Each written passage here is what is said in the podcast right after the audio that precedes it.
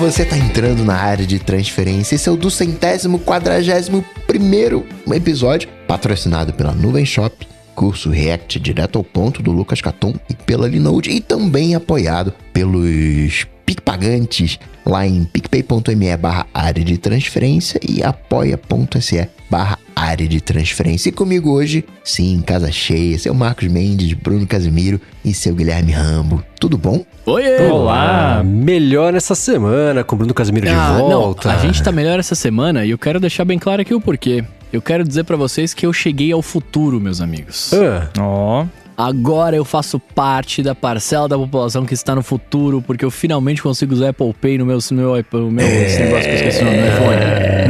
que enfim, olha, hein? que Mas maravilha. depois de anos, depois de anos de espera, finalmente eu consigo e eu posso falar, é muito legal, hein, cara? né? Um Apple Pay roxo ainda por cima, né? Um Apple Pay roxo, eu não, tô, eu, não, eu não acreditei. Eu não acreditei. A hora que eu vi, eu falei, não, não estou acreditando que finalmente eu fui. Na hora, eu, eu, tava, eu tava trabalhando, aí eu parei de trabalhar, falei, eu vou no mercado agora só pra passar o, o negócio que eu quero ver como é que é. Boa. Porque eu nunca tinha visto mesmo, né? Aí não tinha aproximação no mercado.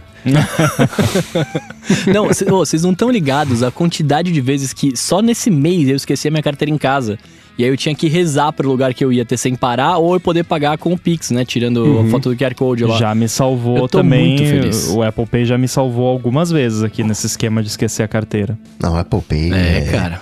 Só de você não ter que levar o cartão, né? Não ter o- a obrigatoriedade de levar cartão, Apple Pay virou, assim, né, regra. E, inclusive, né, no dia da, da gravação, eu precisei fazer um pagamento. Quando o, o cara me deu a maquininha, eu já falei, isso, a maquininha não tem aproximação. Já deu aquele rancor, assim, sabe? Aquele negócio, cara, vou ter que pegar Vou ter que colocar o cartão feito um animal, né? Nossa, nossa, e, e de fato não tinha, né? Enfim, aí É, essa é a extrema minoria hoje em dia. E uma coisa que aconteceu comigo uma vez, que vale até comentar pra todo mundo ficar esperto com essa possibilidade, é o seguinte: eu fui passar no mercado e aí, ah, é aproximação? Ah, a gente tá sem aproximação no crédito, só tá funcionando aproximação no débito. E eu pensando, nossa, Alô? que tipo de contrato estúpido foi feito com alguém que quer economizar um. Tudo bem, mercado, alto volume de, de pagamentos, mas ainda assim isso pode acontecer. Então vale ficar esperto e ter um plano B aí pra não, não ter que lavar prato, né? Não ter que deixar os tênis. E pra quando for viajar, principalmente se for pros Estados Unidos, controle suas expectativas, porque Uhum. No hotel onde era a WWDC em 2019, que eu estive lá, era o hotel do lado do McHenry, né, o negócio lá, o centro de convenções, onde era a WWDC, basicamente a atendente da Starbucks passava o dia inteiro falando no, no, no, no, no, we're old school, no, no, no, no, no, we're old school. Não era nem colocar o cartão e digitar a senha, era swipe e assinatura. No hotel onde era a WWDC. Então, assim, Uhum. se você for pra lá, não, não conte com o Apple Pay, porque a parada lá ainda tá na era do gelo. Então, mas lá é meio assim, né? O, o sistema de pagamento bancário dos caras, né? Porque o ano passado, em 2019 também, que eu, eu tava lá, ah, quando eu fui. Quando a gente, foi- a gente foi comer um, um negócio lá naquele Dennis lá, que é o negócio de café da manhã lá tal, beleza, comemos tal. Na hora de ir embora, ah, a gente ia deixar o dinheiro na mesa e o cara falou assim: não, não, não, tem que pagar lá no caixa. Aí eu falei, é mesmo? Aí ele falou assim: é, e cara, agora é. é," ele virou e falou assim: it's all about technology now. e aí ele, tipo, me levou até a maquininha, porque tinha que usar a maquininha, mas não tinha de, de aproximação. Tipo, tinha que pôr o cartão, tá ligado? Eu falei, Nossa. mano, o que, que tá. Tipo, o que, que tá acontecendo, né? Aqui no Brasil, pelo menos, é, eu nu- nunca reparei nisso antes, né? Mas pelo menos pós-pandemia, durante a pandemia, né? O lance da aproximação ficou muito forte. Já era, já Sim, era. sim, o, sim, a é. pessoa traz a maquininha na mesa, né? Se é num restaurante, você paga ali, se- seja com aproximação ou com cartão. Mas os Estados Unidos, eles tiveram uma resistência muito grande de adotar o, o chip and pin, né? Que é o chip e, o- e a senha. Uhum. além dessa resistência, não tem necessidade, não sei se essa é a palavra, mas lá é, a galera é normalmente endividada, a galera tem crédito. Não é como aqui que parece loteria, né? Que a galera faz, tipo, será que, será que meu cartão vai passar? E passa. Ih, não passou. Tem. Testa esse outro aqui, não, não. É o maior medo de todo brasileiro, né? É que é do cartão ser recusado.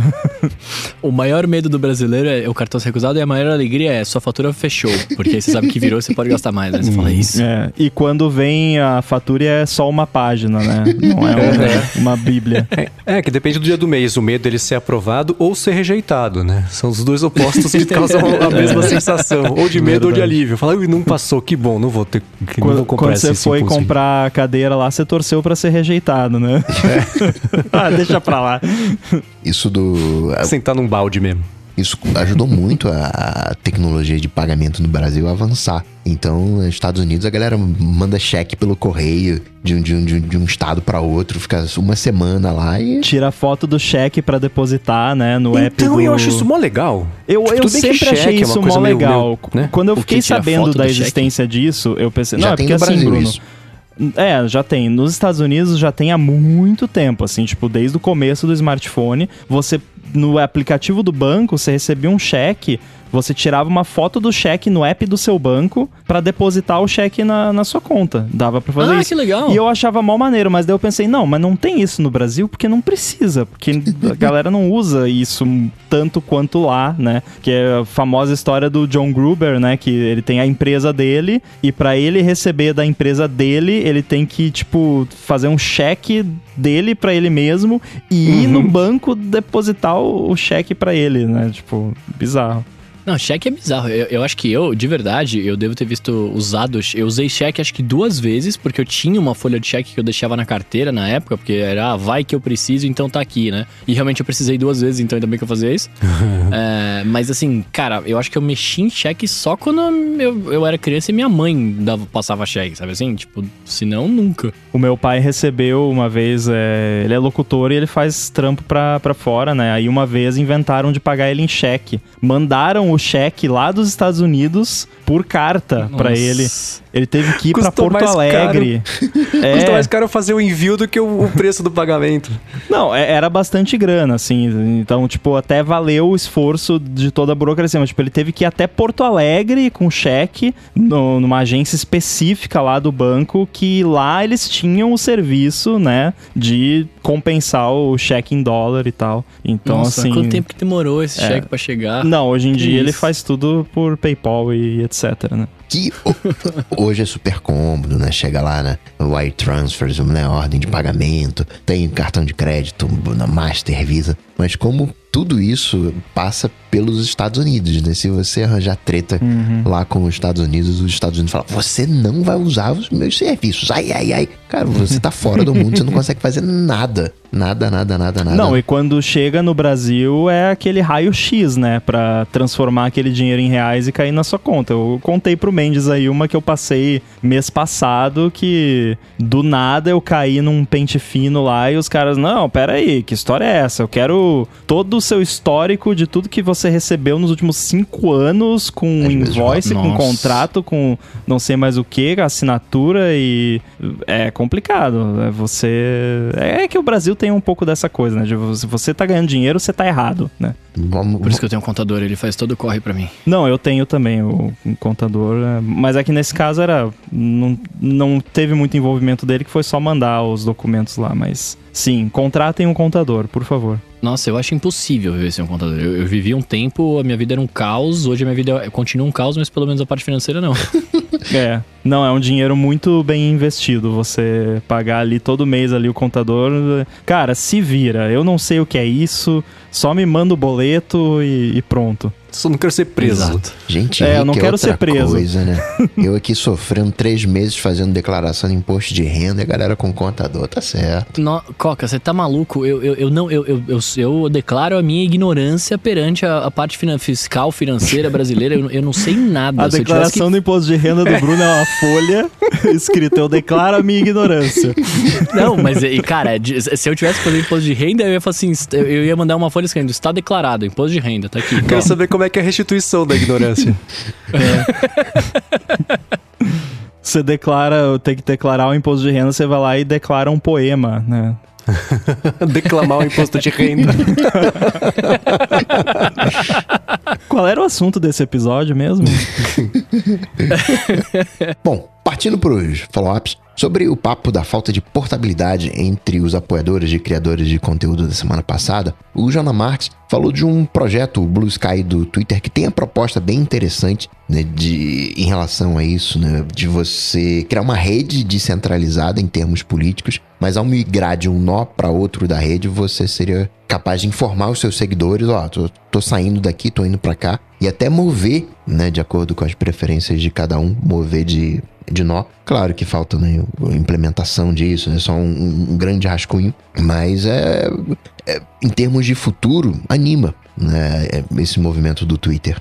É, eles estão já faz um tempo, especialmente porque o Jack Dorsey gosta muito desse assunto, faz uns 3, 4 anos que ele fala sobre descentralização da internet, do próprio Twitter, tem esse assunto, ele também aí. É, bom, ele, ele mexe com, com. Ele é o CEO da Square também, então ele estava ligado faz tempo na parte de, de blockchain e, e, criptomoedas. Então ele está tentando aos pouquinhos de, é, sensibilizar o público que, que vai permitir que ele faça isso a essa ideia de fazer uma rede descentralizada que não seria o Twitter, mas ainda assim é uma reformulação da internet, uma coisa bem ambiciosa que ele está tentando fazer, né? E, e é, é, agora saiu, faz umas duas, três semanas, a notícia de que escolheram uma líder para essa parte do projeto Blue Sky e para começar de fato a tentar fazer algo, né? Não só começar a falar sobre isso. O Gustavo Sés, que está aqui acompanhando a vida, falou assim: ah, uma coisa meio lá, aquela Mastodon, que apareceu como uma das alternativas ao Twitter, numa das vezes que o Twitter deixou todo mundo bravo, as pessoas falam, vamos embora! E o Twitter fala assim, vai? Aí as pessoas não vão, né? Geralmente é esse o ciclo que acontece.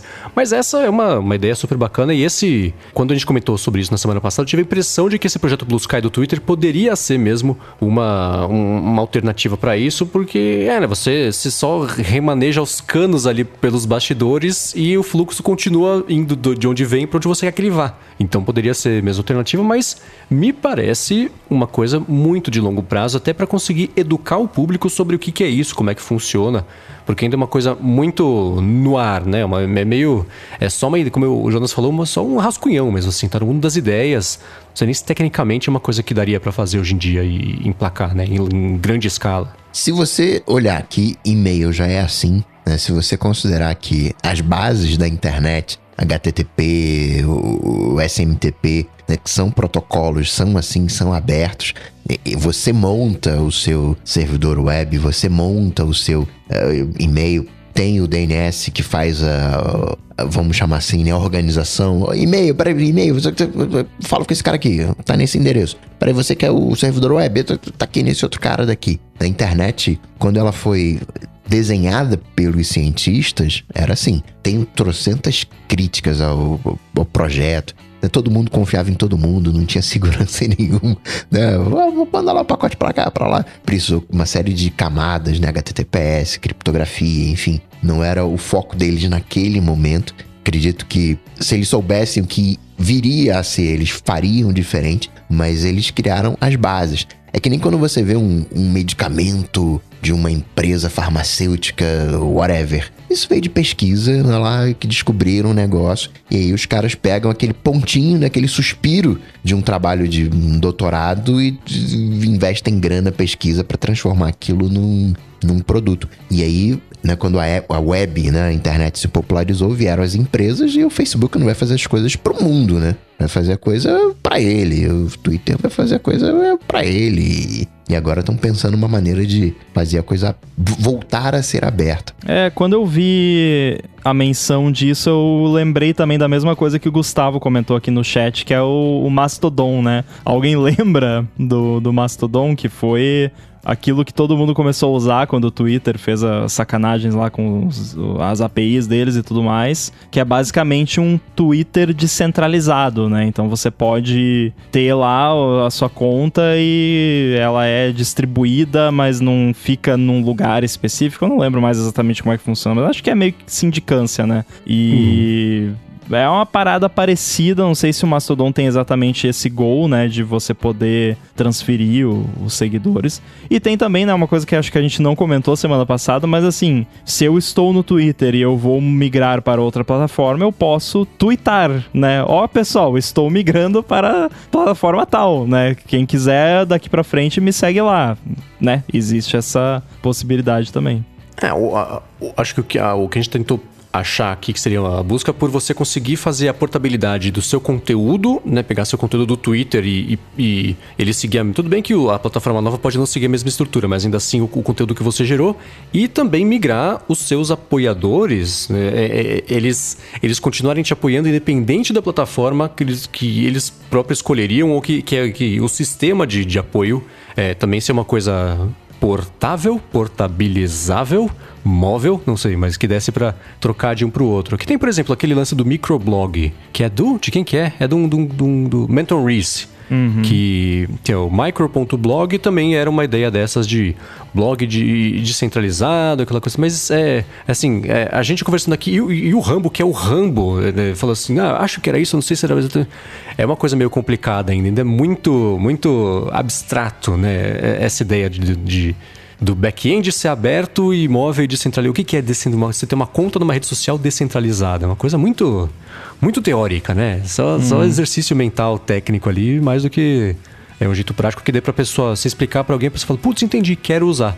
Acho que falta isso ah, para fazer isso não, funcionar, né? Ah, é, é, tá sendo usada uma estrutura federativa de comunicação, Mendes. Simples. é que nem o tipo RSS, né? Really Simple Syndication, né? De simples não tem nada.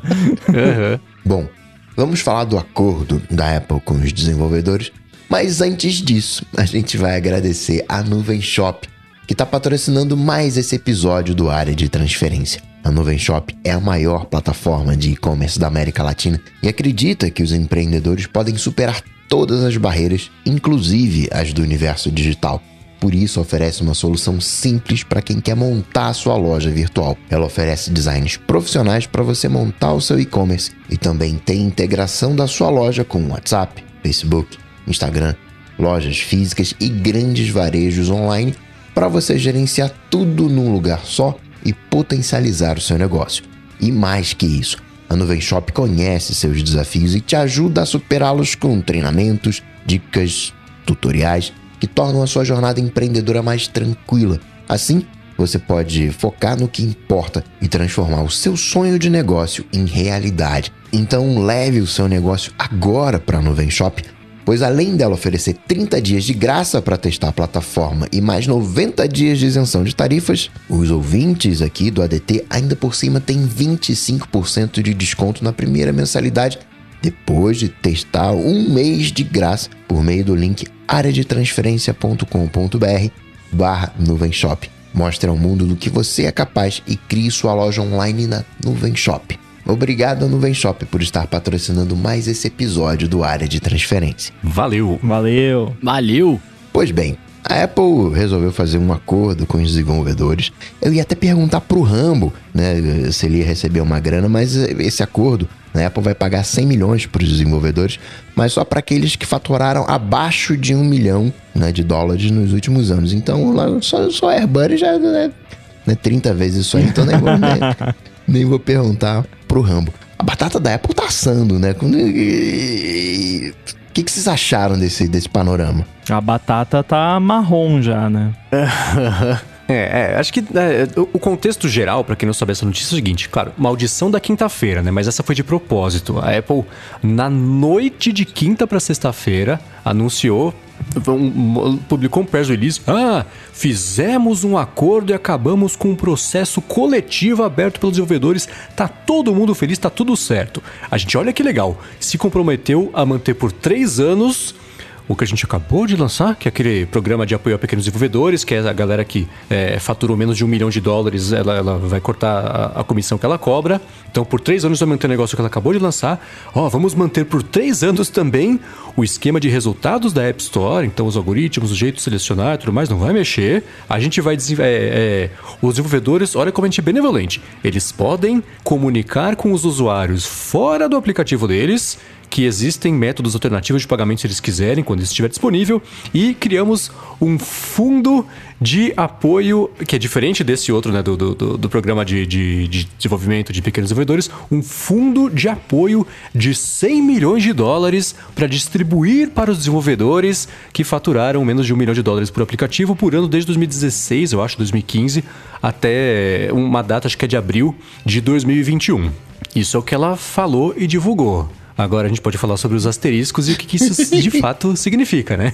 Bom, para adiantar já de cara, não mudou nada, tá? Nesta notícia que nós estamos falando, não mudou nada, porque daqui a pouco a gente vai falar de uma que acabou de sair uma hora antes da gravação aqui, que muda. Essa oh, aí. Teaser, né? teaser. Não mudou nada, é absolutamente nada. É tipo, estamos comprometidos em manter tudo do jeito como está por pelo menos três anos. Tipo, é, a, a mais uhum. engraçada é a da. Quer dizer, não sei se é a mais engraçada, mas uma das mais engraçadas é o lance da busca. Ah, não, nos comprometemos a manter o funcionamento da busca da App Store do jeito que está por pelo menos três anos. Quem é que tá feliz com a busca da App Store? que desenvolvedor que tá satisfeito com. Ou seja, vamos deixar ruim como tá, né? Não vai nem poder dizer que melhorou para piorar e piorou e depois melhorou, porque não vai mudar, né? Então, é, uhum. é, agora, esse lance do fundo de apoio a, aos desenvolvedores foi o, o, tapa na cara final, que uhum. nada mais é. O que, que acontece? Quando é feito um processo coletivo e, e seja de, determinação do juiz ou seja, né, um um acordo, a empresa vai falar: não, tudo bem, a gente vai pagar X milhões de dólares, né? Nesse caso, 100 milhões de dólares. Seria a multa. Quem, é, para quem se sente afetado, né, dentro desse contexto aqui. Ou seja, foi isso. Esse é o fundo. Não tem fundo nenhum. A Apple não criou fundo nenhum. Ela só tá pagando a multa, como disse o Koga. Seria tipo. Indenização. É, é roubando a, a, analogia que o John fez lá no Stack Trace, seria tipo eu levar uma multa, porque eu passei lá no, no radar lá andando muito rápido. Aí eu falo, ah, eu contribuir esse mês 500 reais pro fundo de melhoria às estradas, né? Não, é uma multa. Você foi obrigado a pagar o negócio. Então, assim, e, e tem um, umas consequências bem, bem complicadas, assim, jurídicas disso, porque, assim, é, é uma parada que, do, do, jeito que a coisa funciona por lá, e eu não sou juiz nem advogado, não sou engenheiro de leis, né? É, então, assim, né, posso estar falando besteira, mas pelo que eu vi, eu li bastante sobre isso. A, o jeito que a coisa funciona lá é assim: por padrão, todos os desenvolvedores que se encaixam na categoria que reclamou nesse processo coletivo estão implicitamente de acordo com o acordo que a Apple fez. Quem não estiver de acordo tem que ir lá e se manifestar, falar: ó, não, eu não concordo. Se não, por conta desse processo coletivo desse acordo, essas pessoas não podem processar a Apple por esse motivo. Novo, uhum. Pelo menos dentro de um tempo, né? Não sei se é para sempre, deve, deve ter aí um período de carência disso, né? Então é, é, bem complicado. E aí eles vão colocar um site no ar, não sei se já tá no ar, que quem quer pegar a, a grana, né? Quem tá em, se encaixa dentro dessa, dessas categorias pode ir lá e falar, ó, oh, me dá a minha grana aqui e eles vão pagar, só que você receber essa grana é, é uma forma ainda mais explícita de você dizer eu concordo, né, com o que tá acontecendo aqui. Então, uhum. no fim, assim, foi uma manipulação da, da, da informação absurda e deu certo, porque vários canais grandes, tipo Washington Post, acho que New York Times, várias mídias grandes, cobriram como ah, não, agora tá tudo certo, agora pode os desenvolvedores podem deixar a galera comprar fora do app. E, não, não, é, não mudou absolutamente nada. E a Apple com acho que uma combinação também que geralmente quando tem uma, uma parada assim a Apple faz um dá um embargo para as mídias e fala ó a gente vai soltar esse press release, tá aqui as informações, você prepara aí, né, o seu, seu sua publicação para tal dia, tal hora. E geralmente isso vem com, sei lá, um dia de antecedência, pelo menos, até mais. Nesse caso, não, tipo, uma hora antes, a Apple mandou, ó, oh, vai ter um briefing, que é um, uma call, basicamente, uma conferência, vai ter um briefing, acho que era nove da noite, horário de Brasília. E não falou sobre o que que era. E aí, na hora que começou o briefing, ou seja, na hora que todos os jornalistas estavam na ligação lá na conferência com a Apple, eles soltaram o press release. ou seja, foi meio que uma coisa feita de propósito pra galera tá uhum. naquela confusão de, de, tá, mas já soltou, e, e, e aí aquela correria para ver quem é que publica primeiro, e aí saiu a informação totalmente torta, toda errada. Então, uh, parabéns, né? Eu acho, pro PR da Apple que é, conseguiu enganar, né?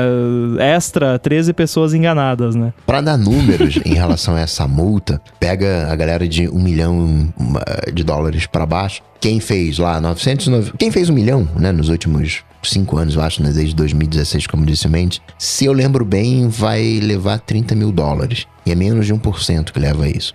É, quem... Os advogados vão ganhar 30%. É, Cara, 100 isso milhões. eu achei inacreditável. São 100 milhões de multa barra indenização barra investimento no ecossistema mun- mundial, não, americano, de desenvolvedores. Só que não são 100 milhões. Tem 30% dos advogados. Eles vão ficar com 30 milhões e os 70 que sobrarem eles vão dividir entre centavos e jogar na cabeça de todo mundo os moedinhos ali. E é isso.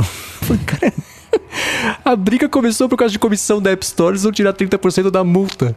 do- dos advogados dos desenvolvedores, digamos. E aquele, aquele desenvolvedor que. Não é que não faturou nada, porque você tem que ter um aplicativo pago, né? Se você tiver um aplicativo gratuito, você não, não entra nessa. Ah, você faturou menos de um milhão, né? Óbvio, né? É, é gratuito. Mas se você faturou o mínimo do mínimo do mínimo, você. Acho que são três- 30 dólares ou 300 dólares. Que você. 297 dólares, algum, alguma coisa né, nessa faixa.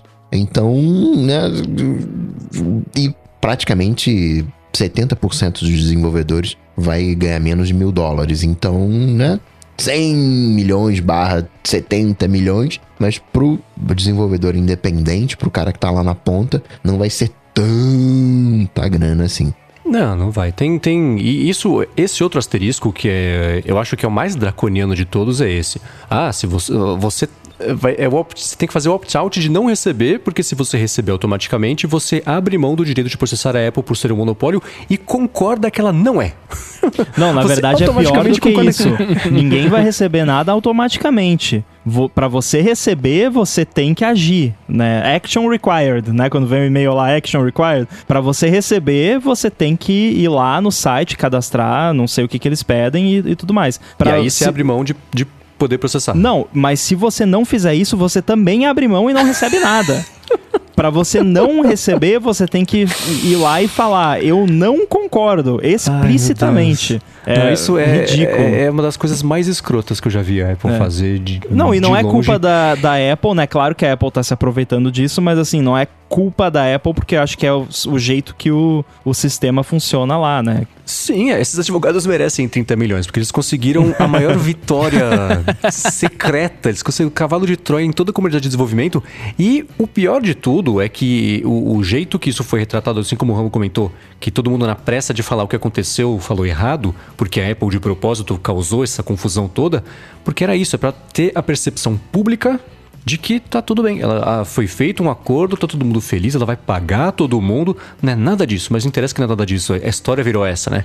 E todo esforço para desfazer uma bobagem é 10 vezes maior do que foi feito para fazer a bobagem. Então já foi.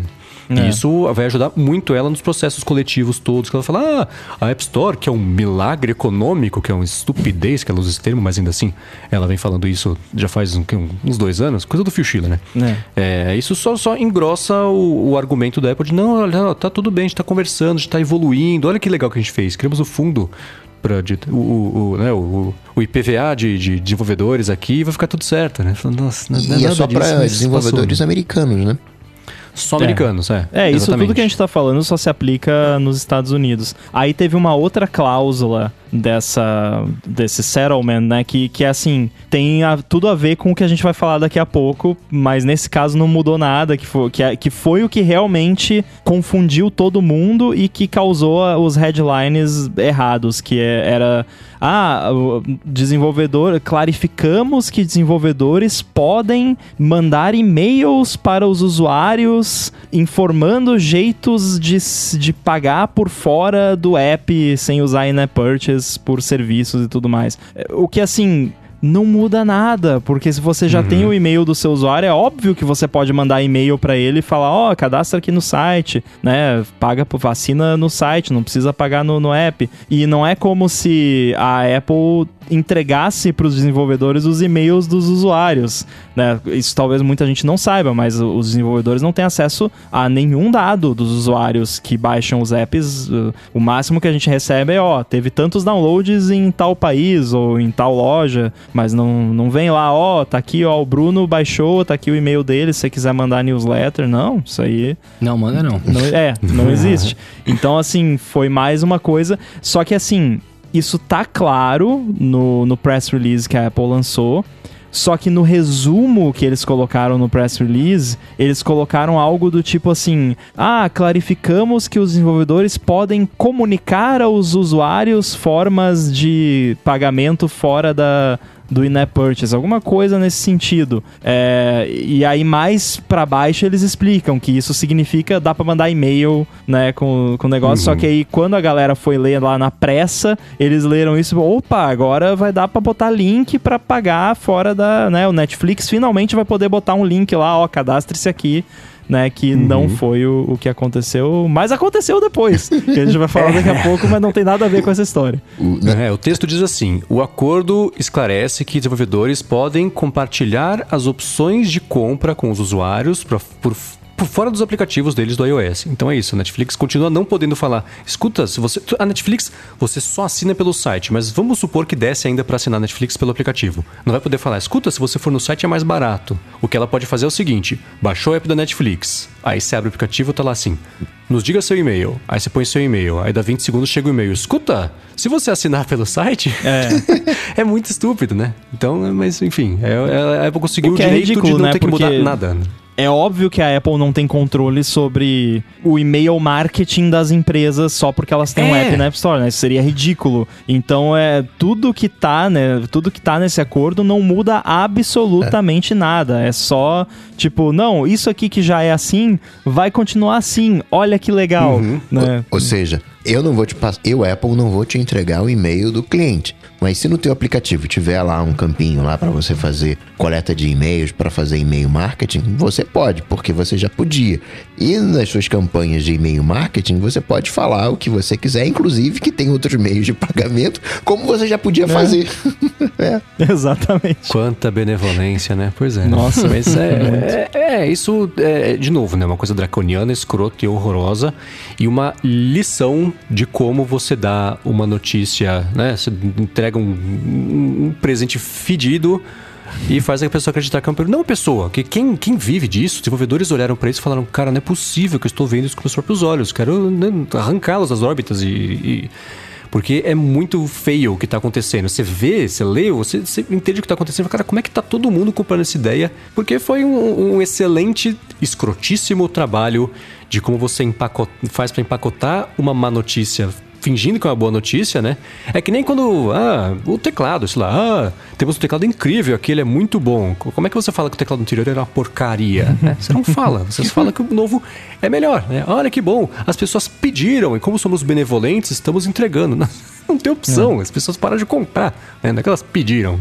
Então é, é, existem algumas lições aí que podem ser usadas para o bem, para quem quiser observar direito e, e aplicar essas lições para o bem, mas é um foi um uma aula de, de, de, como controlar a mensagem e moldar a mensagem para fazer todo mundo acreditar. Um misdirection total, né? Você tem mágicos de, de, de palco ali fazendo essas coisas e, e, e, é incrível, né? Você conquistou por três anos legalmente o direito de não mexer uma vírgula no motivo do problema. E chama de acordo, né? E acaba Exato. o processo. É inacreditável.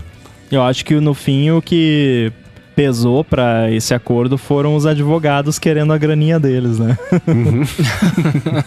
e ainda tem aqueles caçadores de recompensa, né? Aquela galera que fica peneirando os desenvolvedores que têm direito, que vai, ó, oh, você tem direito àquele 70%, aí vão morder o outro, uma, outra, uma outra comissão em cima desse 70%, só é, uns 20%. Better Call Saul, né? É, exato, é, só o Goodman é, de verdade, da vida real, né? Bota propaganda na TV, você é um desenvolvedor na Apple Store, você re recebeu menos de um milhão nos últimos três anos, você pode ter direito a receber até 30 mil dólares. Liga já, né? 0800, né? Agora, o que vocês falaram que vai mudar, que vai mudar, o que, que mudou então? Que acabou de acontecer? Eu vi o que aconteceu da Coreia do Sul, mas não é isso, né? Ah, então, o que acabou de acontecer foi uma parada no Japão. Olha aí a Ásia salvando o mundo, né? Tá, mas Porque... antes, antes de falar de, dos japoneses, antes de falar dos japoneses. Para, para, para, para, para.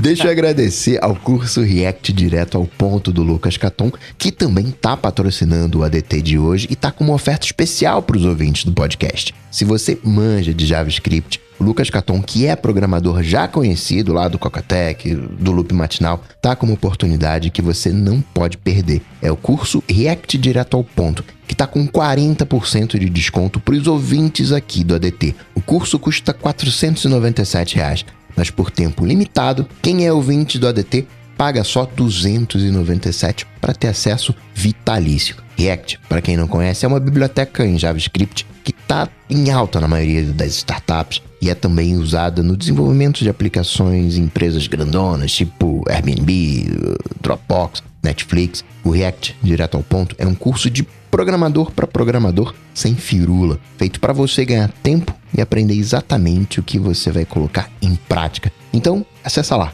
React direto ao ponto, escrito tudo junto, reactdiretoalponto.com.br barra ADT e se inscreve com esses 40% de desconto que o Lucas Caton tá dando por tempo limitado para quem é ouvinte aqui do ADT e dá um boost na sua carreira. Mais uma vez, para você não esquecer, reactdiretoalponto.com.br barra ADT. Muito obrigado ao Lucas Caton e ao curso React Direto ao Ponto pelo patrocínio de mais esse episódio do ADT.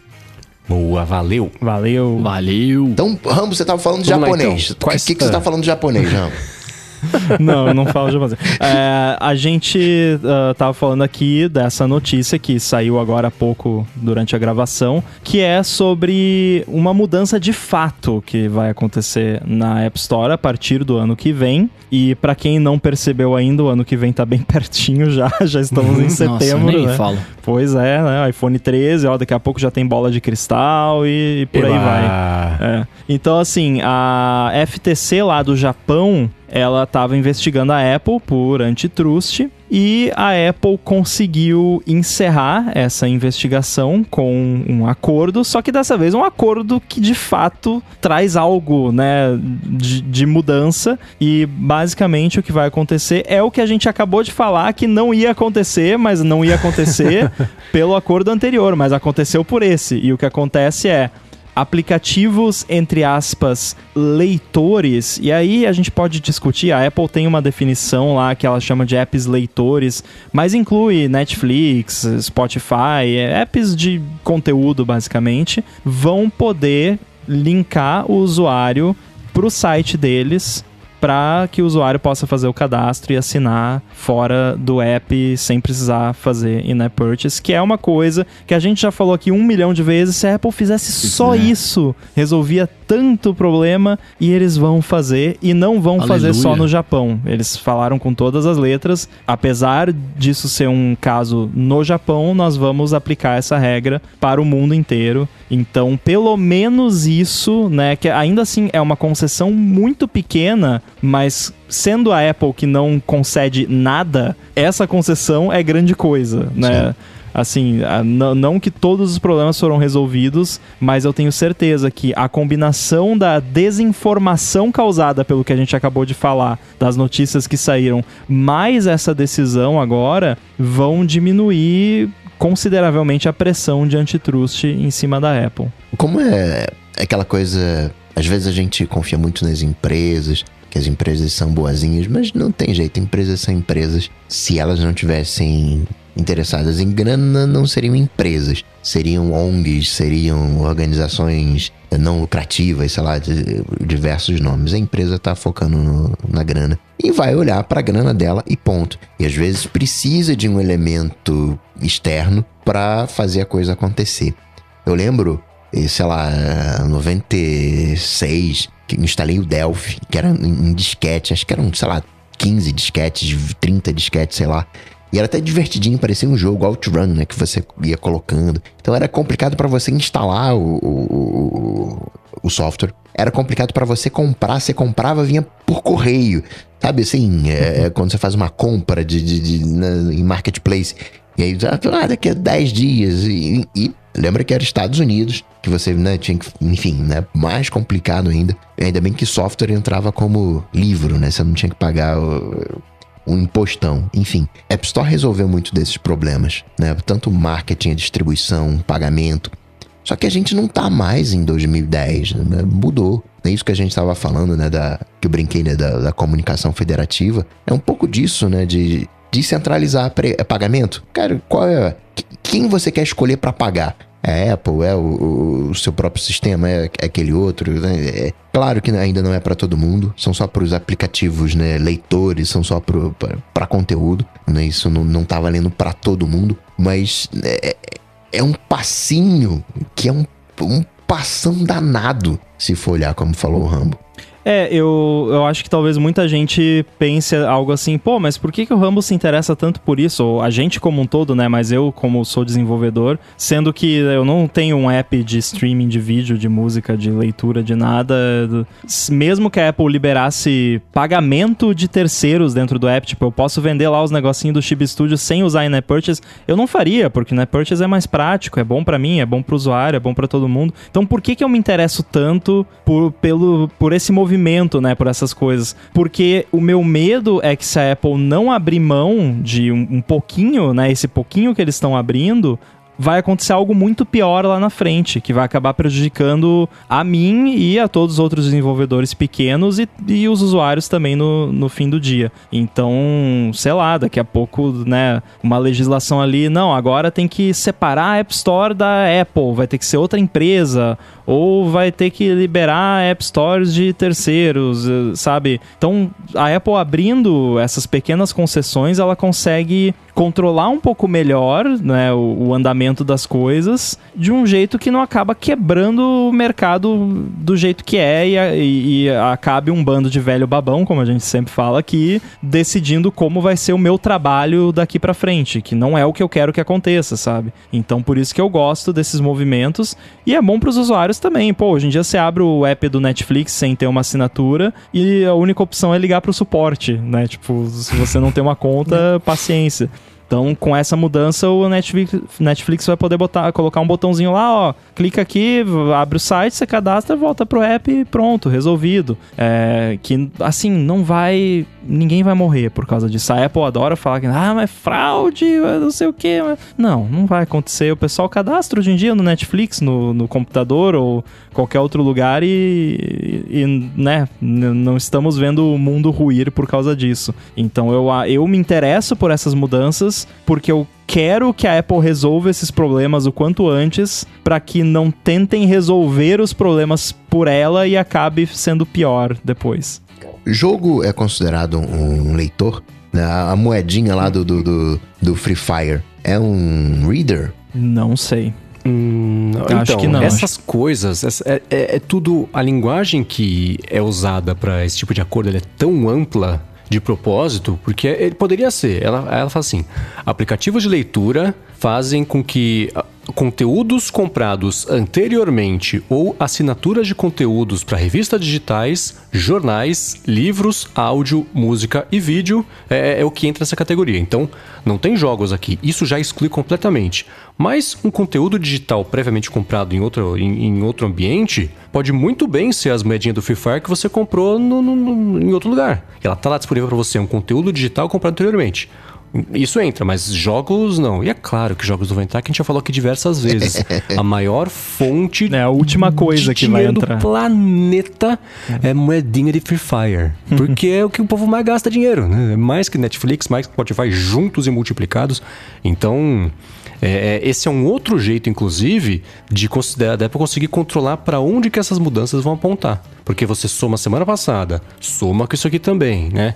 E, e a gente, é, a solução que foi dada hoje pelo FTC do Japão é a mesma que o mercado inteiro de podcasts, principalmente, vem discutindo há anos, que é o que tem que acontecer. E você acha que a Apple não sabia que era isso que ia ter que acontecer? Ela só esperou os 42 do segundo tempo para fazer, porque nesse período todo, olha o tanto de dinheiro que entrou lá para conta do Tim Cook para ela também, né? Colchões gigantes ali na Irlanda, guardados com muito dinheiro. Então, é, já que vai ser inevitável, vamos espremer até onde dá e arremessa a bola antes da. É tipo aquela última jogada do basquete ali, de arremessar a bola no último milionésimo de segundo e a bola viajar no ar quando já tá a luzinha vermelha, se cair, beleza, entrou. Então acho que é, é, é bem por aí, porque nesse meio tempo esperando o último segundo possível para fazer essas alterações que fosse tarde demais, e talvez ainda seja, pelo menos já faturou alguns bilhões de dólares a mais, que no fundo mesmo é para isso que todo mundo ali entra às 8 da manhã e vai embora às 8 da noite. O Tim Cook entra às 3 da manhã. Depois da barrinha de cereal e da corrida diária dele. Mas, e mente, você tava falando da E Coreia já- do Sul. O que, que o Coreia do Sul aprontou?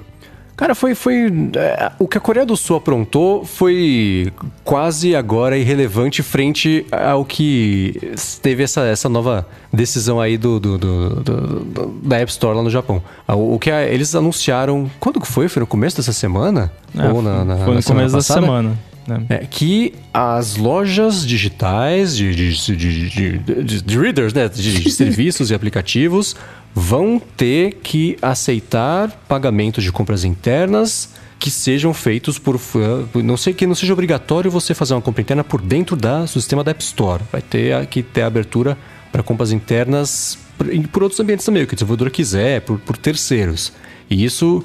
Isso já é, acho que até mais complicado de você, é, tecnicamente, de implementar do que você fazer essa outra abertura que a Apple fez no Japão, ou não? Na verdade, do ponto de vista da Apple, tecnicamente eles não precisam fazer nada. Porque quem tem que implementar isso é o desenvolvedor, né? Se o desenvolvedor quer receber por outro, outro sistema de pagamento, quem tem que implementar é ele, não a Apple, né? O único trabalho da Apple é aprovar ou não na hora do, do review. Porque tem, tem muita gente que não compreende essa diferença. Então eu vou tentar explicar aqui de novo. Quando você vai fazer um pedido no iFood, por exemplo, no, no seu celular, ou no Rappi, ou qualquer serviço desses, você não tá fazendo um in-app purchase. Você tá pagando uma coisa dentro do app, mas você tá pagando com seu cartão. Você vai lá, cadastra o cartão, ou você usa o Apple Pay, que é até mais prático e até bem parecido com o in-app purchase, na, a experiência no fim das contas. Sim. Isso é uma distinção que a Apple faz entre produtos e serviços consumidos dentro do app, produtos e serviços digitais, e produtos e serviços consumidos fora do app, físicos. Então, se você vai lá no Mercado Livre, você vai comprar lá um negócio para entregar na sua casa, é um produto físico que você está comprando, não é in-app purchase, você vai estar pagando lá, o Mercado Livre tem o processador de pagamento deles, vai lá, tira do seu cartão, né, seja via Apple Pay, acho que o Mercado Livre nem tem Apple Pay, mas enfim, Pix, whatever, você paga como Ah, você quiser. Eu tenho agora. É, é, agora, todo, tu- né, agora tudo tem Apple Pay porque o Bruno tem. É, Exato. Então, é- essa é a diferença. Aí, quando eu quero vender um, um pacote de itens no Chib Studio que você vai usar dentro do app, ou moedinha dentro do jogo que você vai usar lá dentro do app, que é um produto digital, inteiramente digital, você é obrigado a usar o in-app purchase da Apple. Essa é a regra. O que, que aconteceu lá na Coreia? Fizeram uma lei, falaram, ó, daqui pra frente não pode mais isso. As lojas de aplicativos não podem mais forçar os desenvolvedores a fazerem os pagamentos pelo método deles. Tem que ter a, a opção do desenvolvedor colocar, né? Assim como o Mercado Livre, o iFood, todos esses apps têm lá o você pagar direto, eu poderia colocar lá no Chib Studio para pagar direto, né? Usando o Apple Pay ou usando um. Você digita o seu cartão lá e tudo mais. É, só que essa da Coreia, ela é um pouco ma- mais complicada porque é uma, foi uma lei que eles passaram e aí vai se aplicar lá. E a Apple não fez como ela fez no Japão e falou: ah, não, beleza, então já que na Coreia é assim, então vai ser assim no mundo todo, né? Não, infelizmente não, não foi o que a Apple fez. É, até eu não sei se na prática como é que vai ser se tipo isso se aplica para desenvolvedores coreanos distribuindo os apps deles na Coreia ou se é para qualquer app na Coreia sabe? Tipo, se, o- se eu Uhum. quisesse o Chib Studio lá na Coreia só ter um sistema de pagamento externo, que de novo, não vou fazer, mas só um exemplo. É, será que eu poderia? Ou será que isso só se aplica a desenvolvedores, né? Ou em empresas que estão na Coreia, né? Que tem sede lá. Então eu não tenho certeza co- como é que é essa, essa regra. Mas basicamente, É, eu resumindo é isso. imagino que seja os usuários sul-coreanos têm que ter a opção de fazer isso, porque a regra se aplica lá. Uhum. E aí a defesa é, tá, mas eu sou uma empresa americana, que faz. Assim, eu sou um desenvolvedor americano, por exemplo, e faço aplicativo americano. E aí a resposta é: então você vai ter que parar de disponibilizar seu aplicativo na Coreia do Sul. Então acho que essa é mais ou menos a, a conta que é feita ali no, no jogo de truco pra lá e pra cá. Pra na verdade, essa, essa, regra, né? essa lei não obriga ninguém a nada. É, quer dizer, ela obriga a Apple a não rejeitar apps que façam isso lá na Coreia. Uhum. Né? Então, assim, não é que o desenvolvedor é obrigado a oferecer sim, sim, do, sim, duas opções de pagamento, né? Então, assim, é, basicamente é uma lei que abre, né? Que remove uma limitação, basicamente. E que incluiria é... o o Free Fire, as moedinhas do Free Fire, no caso do. Inclui tudo, inclui tudo. Tudo que hoje em dia é obrigado a ser in-app purchase não vai mais poder ser obrigado. E não é só na App Store, isso vale para Google Play, vale para qualquer loja, né, de, de, desse tipo. Então, assim, é uma mudança que muita gente prevê que vai acontecer no mundo inteiro, que uhum, provavelmente uhum. a União Europeia vai fazer uma lei igual, e aí Estados Unidos também provavelmente vai fazer uma lei igual, o Brasil provavelmente vai fazer uma lei igual. Então, assim, eu acho que o futuro é esse. Eu acho que não tem como escapar disso. E até a gente tava falando no Stack Trace também essa semana, que assim, aí a, a, a resposta da Apple é sempre: ah, mas vai ter fraude, não é tão seguro, não é tão confortável, não é tão cômodo e tudo mais. Mas se a Apple quisesse botar um pouquinho de esforço em cima disso, ela conseguia deixar o negócio mais seguro, mais cômodo, que ela podia criar um novo tipo de extensão lá do sistema que o Stripe podia adotar e que o PayPal podia adotar essa, esse tipo de extensão e aí ter uma, uma interface unificada para todos os meios de pagamento. Então, se a Apple quisesse, se a preocupação dela fosse com experiência do usuário e com fraude, ela teria como resolver ou pelo menos melhorar. Mas a gente sabe que não é exatamente essa a preocupação. Mas é aí que tá, eu acho que é exatamente isso que ela vai fazer. E de novo, indo pro press release dela sobre esse acordo, esse acordo não, né? Sobre o, o, o lance todo do Japão, ela fala: a Apple vai ajudar os desenvolvedores de aplicativos somente leitura a proteger os usuários quando eles encarem os usuários para um site externo para fazer compras. Então vai ser ela que vai que, que, que vai pelo menos exigir um, um, um Apple Pay.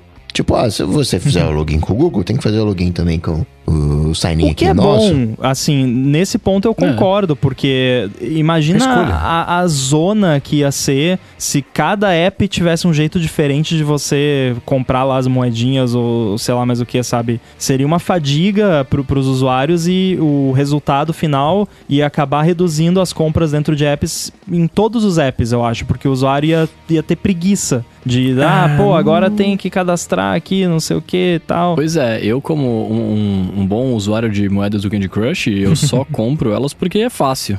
É, né? exatamente. Eu só aperto o botão e vai. Se eu tivesse que me cadastrar alguma coisa, abraço, querido. É, porque existe uma fricção. Então, se a Apple se meter mais nisso e, e, fizer de uma forma mais limitada, de um jeito bom, né? Não limitado de um jeito ruim, porque agora é limitado demais, né? Mas assim, fizer de um jeito mais limitado, que segue ali uma interface parecida para todo mundo, que digamos que com esse sistema de extensão que eu falei, que por exemplo, se o Stripe quiser integrar lá, ele integra e aí você cadastrou seu cartão lá, você não precisa cadastrar de novo. Todo app que usa o Stripe já vai ter o seu cartão lá, sabe? Esse tipo de coisa que é, é assim que eu imagino um mundo ideal, né, onde você não é obrigado a usar o sistema de net purchase da Apple. Agora resta ver na prática como que vai ficar isso. A, a, gente vai ter aí um preview, né, de como vai ser por conta dessa lei que passou lá. Eu não sei quando que isso entra em vigor, não sei se existe ainda alguma forma da Apple recorrer. Acho que não, porque é lei, né? Não tem recurso. É, então... Isso da Coreia do Sul, se diz é, ou do da Japão? Coreia do Sul. Ah, tá. Acho que os dois são no ano que vem. É. Então, ano que vem vai ser um ano interessante, né? Pra, uhum. Pra ver como que vai se desenrolar isso aí. Sim. E esse, e você comentou da Europa, é, é, curioso pensar, e eu, eu tenho. Eu não quero ofender ninguém, gente. Vocês me conhecem, sabem que não é o tipo de coisa que eu faria. A minha impressão, ah. com base em nada, e é uma coisa sei. que eu escrevi também na primeira coluna que eu escrevi pro updated.pt, foi eu abri falando isso e eu mantenho isso, mas o assunto era outro, era a China, com aquelas, aquelas atitudes que eles estão tomando todas lá para controlar as empresas de tecnologia.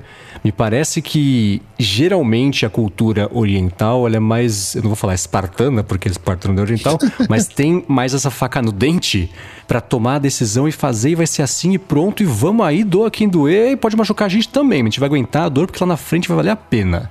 A Europa, por exemplo, ela, é- ela tem a parte de privacidade, ela tá anos luz à frente de todo o resto do mercado. Só que por uma decisão dessa, o tamanho da Europa faz com que ela fique patinando e você tem aquela comissão que vai formar o comitê de análise do não sei o que. E aí a coisa não anda, né? Você fica com comitês, os comitês analisando entre si e ninguém faz nada, né? Então, enquanto a Europa foi bem, bem- ela tá levando bem adiante, bem rápido toda a questão de privacidade. A própria LGPD aqui no Brasil, é, eu acho que dificilmente existiria se não fosse lá a, a- como é que chama a LGPD europeia? GDPR. É, GDPR. Não veja uma coisa acontecendo assim a outra. É, lá na China, com o negócio da, da regulamentação pesadíssima, às vezes, pra pra mim, coisas até demais do tipo crianças. Menor, crianças assim, menores de 18 anos só podem jogar jogos online por 3 horas por semana. Sexta, sábado e domingo, das 8 às 9 da noite. E feriado, se você quiser jogar no feriado das 8 às 9, você tem que abrir mão na sexta, no sábado e no domingo. Três horas por semana e é isso, né? E, e limitação de gasto também, então isso é, é, vejo como uma coisa bem pesada, mas por outro lado, toda aquela outra parte de, de controle das empresas que eles têm feito para impedir que aconteça aconteça nos Estados Unidos, né? Impedir que, que uma Tencent ou uma ByteDance vire um Facebook e, e, e faça o estrago que, que o Facebook fez. Então, Nessa parte na China, agora o Japão fazendo isso, a Coreia do Sul também fazendo isso, ó, vai ser assim e pronto e chega de conversar. A hora de conversar acabou, a regra agora é essa. Virem-se. Então é, é- E a expectativa do mercado já na semana passada, né, com... não, nessa semana mesmo com o negócio da Coreia do Sul, era que assim, ah, isso agora é questão de tempo que seja adotado em outros países, né? Deu dois dias, pá, no Japão já vai ser mais ainda. Vai saber que vai aparecer na quinta-feira agora, que vai é a maldição da quinta-feira. É verdade. né? Mas quanto mais decisões assim saírem ao redor do mundo, mais decisões assim vão sair mais rápido ainda ao redor do mundo, né? E aí é, é, é por isso acho que a época já percebeu que acabou mesmo o tempo. É o segundo tempo mesmo, tá nos acréscimos mesmo. Tome uma atitude antes que tomem por você. E aí você perca completamente a mão e, e- e o direito de, de contribuir, ou de opinar, pelo menos, para a direção que o seu mercado vai tomar e o de todo mundo que depende de você, que é gente pra caramba, né? Quem vai tomar essa decisão é quem não tem envolvimento financeiro. Isso não vai vir dos Estados Unidos, né? Porque a Apple tá lá. Mas a Europa, não, não, não, não tem. Não é que não tem ninguém grande lá, mas enfim. né, O, o dinheiro não tá na Europa, então é cômodo pra Europa fazer alguma coisa assim. Mas tem a burocracia, né? Como o Mendes falou. E é realmente uma surpresa a a China fazer alguma coisa assim. Porque não é o. É meio que um contrassenso, né? A gente tem uma visão da China e os caras foram em cima lá do Alibaba, que tava com aquela Ent, né? Que era, ia ser uma, uma super, hiper, mega fintech. Falou, "Ah, vai, não, vai, IPO, Não, mas aqui." particularmente não me surpreende um Estado autoritário tomar medidas autoritárias, né? É, o- é o que eles fazem, né? Grande surpresa, É. detalhes às oito. É é- Porque, por exemplo, o lance da. Ah, a Apple é obrigada no iCloud lá na China, fica em servidor da China, esse tipo de coisa. É, a- a- medidas autoritárias não deixam de ser autoritárias só porque a gente concorda com elas, né? Assim, é, eu acho que as medidas do Japão e da Coreia foram muito mais medidas, né? No sentido de ma- mais cuidadosas, não aquela coisa, não, vai ser assim, acabou e não tô nem aí para as consequências. A China, sim, ela é autoritária e né, o falou lá tem que fazer, mas a gente tem um pouco de uma visão de que na China você não pode nada. Que você não pode reclamar das coisas. Você não pode falar mal lá do partidão. Se falou do mal do partidão, dá ruim. Mas de todo o resto, via de regra, você pode falar mal. Você pode falar mal da praça da tua esquina. E tem um carinha lá que vai organizar, né, que seria, faria vezes do prefeito, que vai fazer aquela coisa acontecer. E se aquele cara for um bom prefeito, ele vai cada vez mais pro centro do partidão, né? Vai ficando né, mais próximo ao, ao poder. Tem as suas é, particularidades, tem as suas coisas fechadas, né? Os seus autoritarismos, mas tem muita manifestação ali no- na coisinha do dia a dia, na coisa pequena. E os caras vão em cima dos grandes, né? Só o fato de ter dinheiro né, o Alibaba, né, enfim, né, o Tencent e, e trocentas outras coisas. Só isso não é o suficiente. Os caras, não, não, não é, daqui pra frente é assim, vai ser assim e vambora. Agora, eu fico esperando a WWDC 2022 e as sessions tipo veja como nós tornamos mais rápido e seguro o cadastro no seu site, né? Como veja só que maravilha nós colocamos outros sistemas de pagamento, veja que maravilhoso o que nós fizemos, né? Que a Apple tem essa coisa de pegar o mérito da parada, né? tipo, obrigaram ela a fazer, mas ela vai lá e fala: "Não, olha só que lindo o que nós fizemos aqui, né?" Ou então criar sessões é, por países. Se você é um desenvolvedor coreano, se você. Exatamente. Vai estar separado por países, né? As, as sessões da WWDC. Aliás, falando em lindo, sabe o que eu tô curioso? Eu queria muito saber como é que vai ser o, o relógio quadrado do Kiko. Ah, aguenta aí, aguenta aí, aguenta aí. Porque isso é uma previsão que eu carrego com muito orgulho. Até desde 2017, eu acho.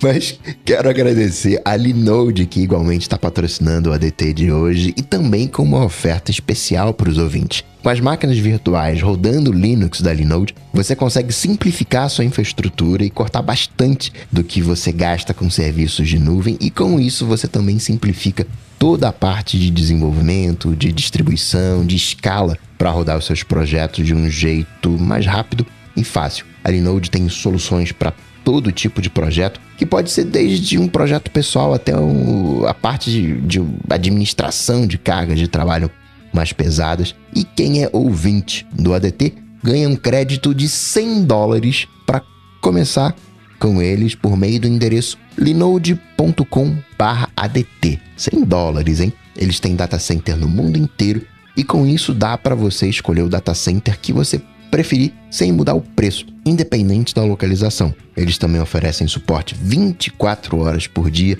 365 dias por ano e tem pessoas de verdade te atendendo para resolver rápido o seu problema, independente do plano que você contratar. Você pode escolher instâncias, que é como se fossem máquinas, mas não são máquinas né, dedicadas, ou então compartilhadas para o seu projeto. Ou até mesmo usar esses 100 dólares de crédito para armazenamento compatível com o S3 da Amazon, com administração de Kubernetes também e por aí vai. Se roda Linux, roda na Linode. Acesse lá linode.com/adt, L-I-N-O-D-E.com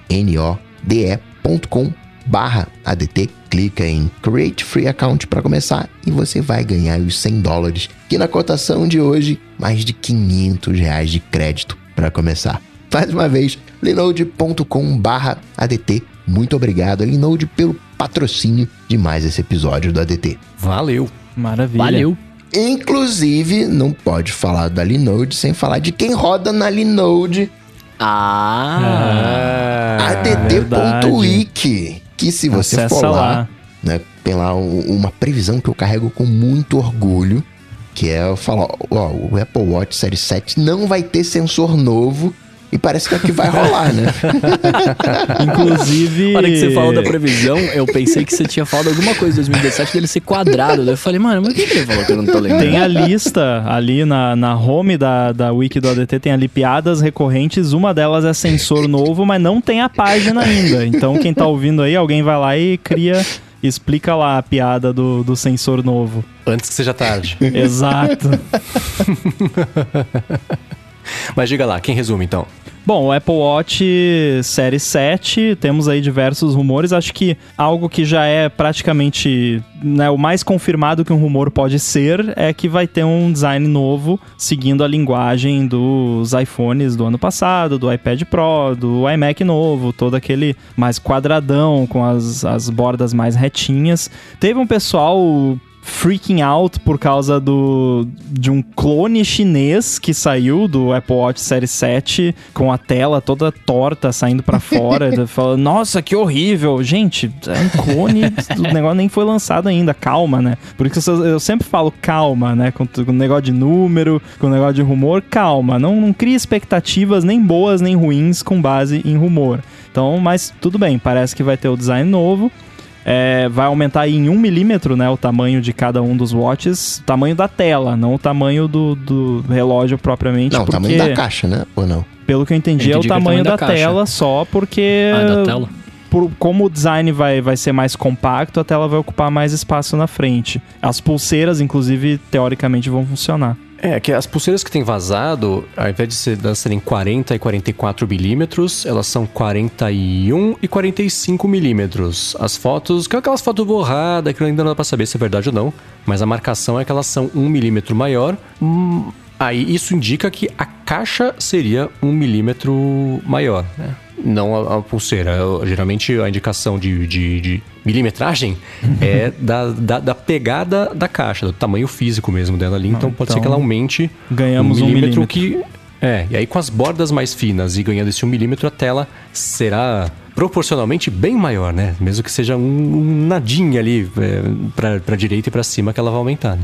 É, agora, com relação a recursos, tudo indica que vai ser só mesmo um design novo esse ano. É só, né? É, um, é uma mudança significativa. É, não, não vai ter sensor novo, segundo os rumores. É, mas a galera tá falando bastante sobre ano que vem ser o ano do sensor no Apple Watch, né? Que viria aí com. Sensor de pressão Nossa, mas se- arterial, sensor de temperatura, apneia e tem também o mítico sensor de glicose, que eu não sei se seria pro ano que vem, acho que o German falou os próximos três anos, alguma coisa assim. É, a partir de 22. É.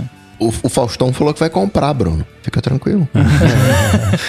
Porque, cara, é muito sensor que, que falou, né? Termômetro, glicose, não sei lá o que, velho. A não ser que os sensores não estejam, não estejam todos no relógio. Você tem a pulseira inteira ao redor do pulso Nossa, inteiro eu já da achei que ia pessoa ter um pra conseguir dongle pra você distribuir. colocar. É. É. É, de repente, pra você poder, por exemplo, ter a, ter a pressão arterial, você vai precisar comprar a pulseira que mede pressão. de pressão né? arterial. Nossa, mas aí, é, tá. É, que com a pulseira você consegue eletrodos, né? Que, Eu não acharia o fim do mundo, porque assim, não é todo mundo que tem necessidade de ficar medindo a pressão. Mas eu acho que o- a grande sacada do Apple Watch é justamente você ter essas coisas à disposição e você descobrir coisa que você nem sabia, né? Por exemplo, daqui a pouco. Exato. Imagina, olha quanta história a gente tem, né? De pessoas que descobriram problemas cardíacos, que melhoraram fitness e tudo mais. É, imagina o- a quantidade de histórias de pessoas que vão descobrir que tinham hipertensão, por exemplo, e não sabiam, né? Se ele te- puder fazer uma medição ali de tempos em tempos. Pessoas que vão descobrir que são diabéticas, que não sabiam, né? Quando tiver a medição de glicose. Então, assim, é, é uma, uma parada que tem um potencial grande. Pessoas que vão descobrir que tem apneia, que dormem mal, né, que estão sempre cansadas porque tem apneia.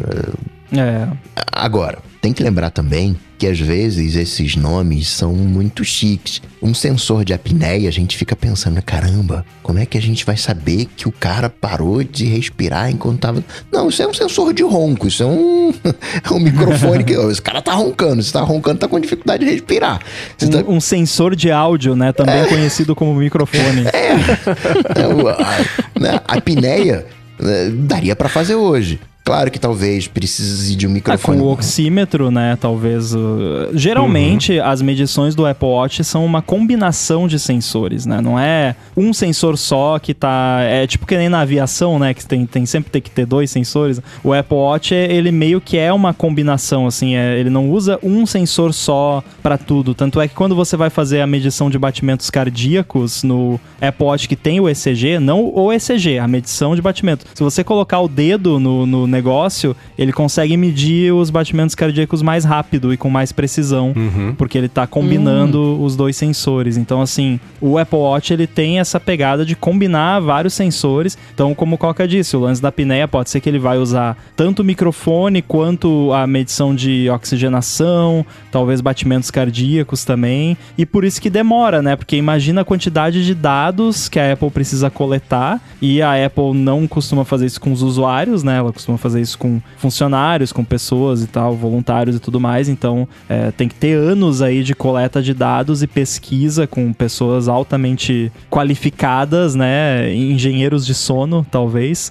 É, para poder chegar num modelo que você consegue medir com precisão aí, apneia e todas essas outras coisas. É, uma coisa que eu vejo nos últimos dois anos pra cá, especialmente, é que isso para benefício de todos os envolvidos, Apple e, e, usuários, é que ela desistiu de querer fazer com que o Apple Watch seja uma ferramenta de diagnóstico, porque aí você esbarra muito em leis e aprovação específica de cada país e, e é um enrosco. A gente vê o, ECG até hoje segue sendo liberado quando, por exemplo, o, o oxímetro ele já mundo, foi né? liberado, ele já foi para todo mundo. Por quê? Porque ela parou de tratar como ferramentas de diagnóstico e fala assim, isso aqui é, é, é, é indicativo, ó, é, tá dando isso aqui, mas, mas se você tá sentindo vai estranho, médico. vai atrás, vai ao médico, isso aqui o é só... O que na prática não faz diferença nenhuma, é só uma questão regulamentar, né? É Exatamente. só pra... Ela só não pode dizer, ó, isso aqui é um diagnóstico de tal coisa. Não, ela diz, ó, tá aqui a informação. O que você vai fazer com ela, problema seu. Eu tô dando a informação uhum. aqui, você agora se vire, mostra pro médico, é. faz o que você quiser. Então acho que isso abre caminho para ela conseguir adotar isso, até experimentar mais recursos, sem ter essa necessidade de falar assim, não, se isso aqui deu para você, vai dar ruim. O, o por outro lado, a, o ECG, é, sim, em última instância pode ter salvo a minha vida, que foi quando me acordou, falou, seu coração tá batendo errado, vai pro hospital. Isso, fui, estava batendo errado, fui pro hospital, arrumou. Então, se fosse só ferramenta meramente ilustrativa, você teria que abrir um pouco de mão de precisão e poderia não, não funcionar muito bem e acabar de repente é, você teria olhado isso e falado, ah, é só indicativo é, mesmo. Deixa eu reiniciar o Apple Watch aqui. Exatamente. Então acho que existe um equilíbrio. é, né? Hum. Existe um equilíbrio entre uma coisa e outra para que esses recursos cheguem. E é isso, você conseguir fazer inferência a partir de vários outros pontos para saber se a pessoa tem apneia, porque frequência cardíaca e oxigenação do sangue você já consegue, pelo menos com, com, com, análise de dados e muitos algoritmos e muito estudo, já, já ter essa indicação, né? Então, para tudo isso é, é, ótimo. E eu ainda vejo o, o, pulso inteiro como uma oportunidade boa e não só aquele, a, a, aquele abaloado que tem na, na parte de baixo do relógio para fazer todas as medições. Então, não imagino isso, né? Um Apple Watch Sugar, Apple Watch Celsius, né? Cada um fazer uma coisa. Não, tem que ser um pacote completo porque ele serve para isso, né? Mas você ter a pulseira que, que faça uma medição e, e, e enfim, eu, no, no, meu trabalho nesse, é né? Não sou engenheiro de relógio para biometria, mas ainda assim vejo como, como um potencial gigantesco. Ainda mais pensando que parece que nesse ano o Apple Watch vai ser o Apple Watch 6S, né? Ele vai, vai mudar por fora, talvez tenha recursos que toda vez que sai relógio novo tem recursos bacanas que não vazaram porque a Apple fazendo ali sozinha, a relógio ainda ela consegue segurar bastante ali é, é para mostradores não vazar, novos, né, pro hardware. É, novo. tem, é, o Gorman falou que pela tela ser maior vão ter mostradores novos que vão tirar proveito da tela, como foi quando cresceu a tela de 38 e 42 para 40 e 44, né?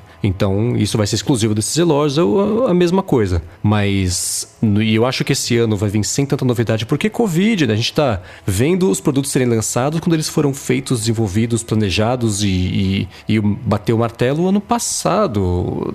Alguns até antes, mas ainda assim o que estava batido o martelo antes ano passado mudou, porque aí a fábrica fechou e não teve. Então, é, todo, todos os produtos vão ser lançados é, com. A gente tem que pensar nisso quando eles forem lançados sem tantas novidades assim.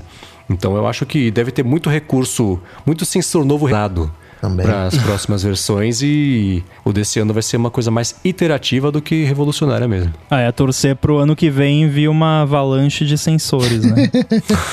é, então, mas aí, então, isso que eu queria perguntar, porque se, se o desse ano não vai ter nada diferente e a gente tá falando aqui que talvez. Não, vai possa, ter o design. Né, vai... Não, não, não, não, não, tá. O design sim, que eu inclusive gostei muito. Eu queria muito uma caixinha de, de Apple. Apple. Como é que chama? Esse fone? AirPod quadrado também. Mas isso é outra história.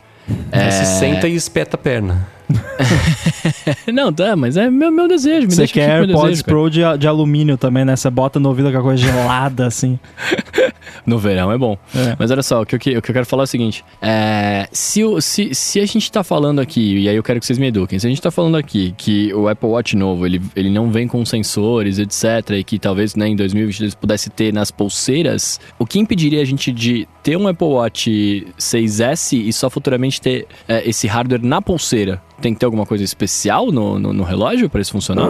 Ah, provavelmente teria processamento, tem um chip de um lado e um chip do outro, né? Um chip na pulseira e um chip no watch que lê o chip da pulseira. E... Não, mas tudo bem, mas isso eles poderiam estar lá, esse chip. Tem o, vai ter o, o, o W1, sei lá, o Watch 1, sei lá, que vai, vai fazer isso- faz essa, essa ponte aí. Mas se o hardware estaria todo na pulseira, os sensores todos na pulseira, Não, mas Tanto eu faz. é, é, é, acho que vale mencionar que esse lance da pulseira foi o Mendes que falou. Não, não, Não, tem, lógico, né? lógico. Mas aí eu É uma especulação. um exercício criativo. aqui de- Particularmente, eu, a, eu não acho que a Apple tenha a intenção de colocar sensores na pulseira. Porque tornaria o mercado de pulseiras menos interessante. Porque eu conheço gente que tem dezenas de pulseiras de Apple Watch. Eu tenho meia dúzia. E raramente eu compro. Agora, essa galera que gosta de colecionar pulseira, e aí, ah, essa- ah eu quero, queria usar a pulseira roxa, ah, mas a pulseira roxa não tem o sensor de não sei o que. E aí, se todas as pulseiras forem ter o sensor de não sei o que, vai ter ficar que caro.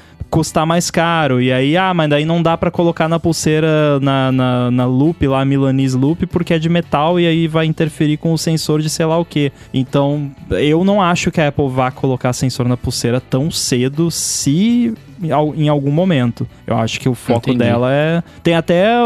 Já, já teve rumores de bom, bom tempo atrás, já acho que antes da Apple lançar os AirPods Pro, do Gurman falando que eles estavam explorando colocar sensores de saúde nos fones, né? De, de ouvido, nos AirPods. Eu não tipo sei. da Samsung.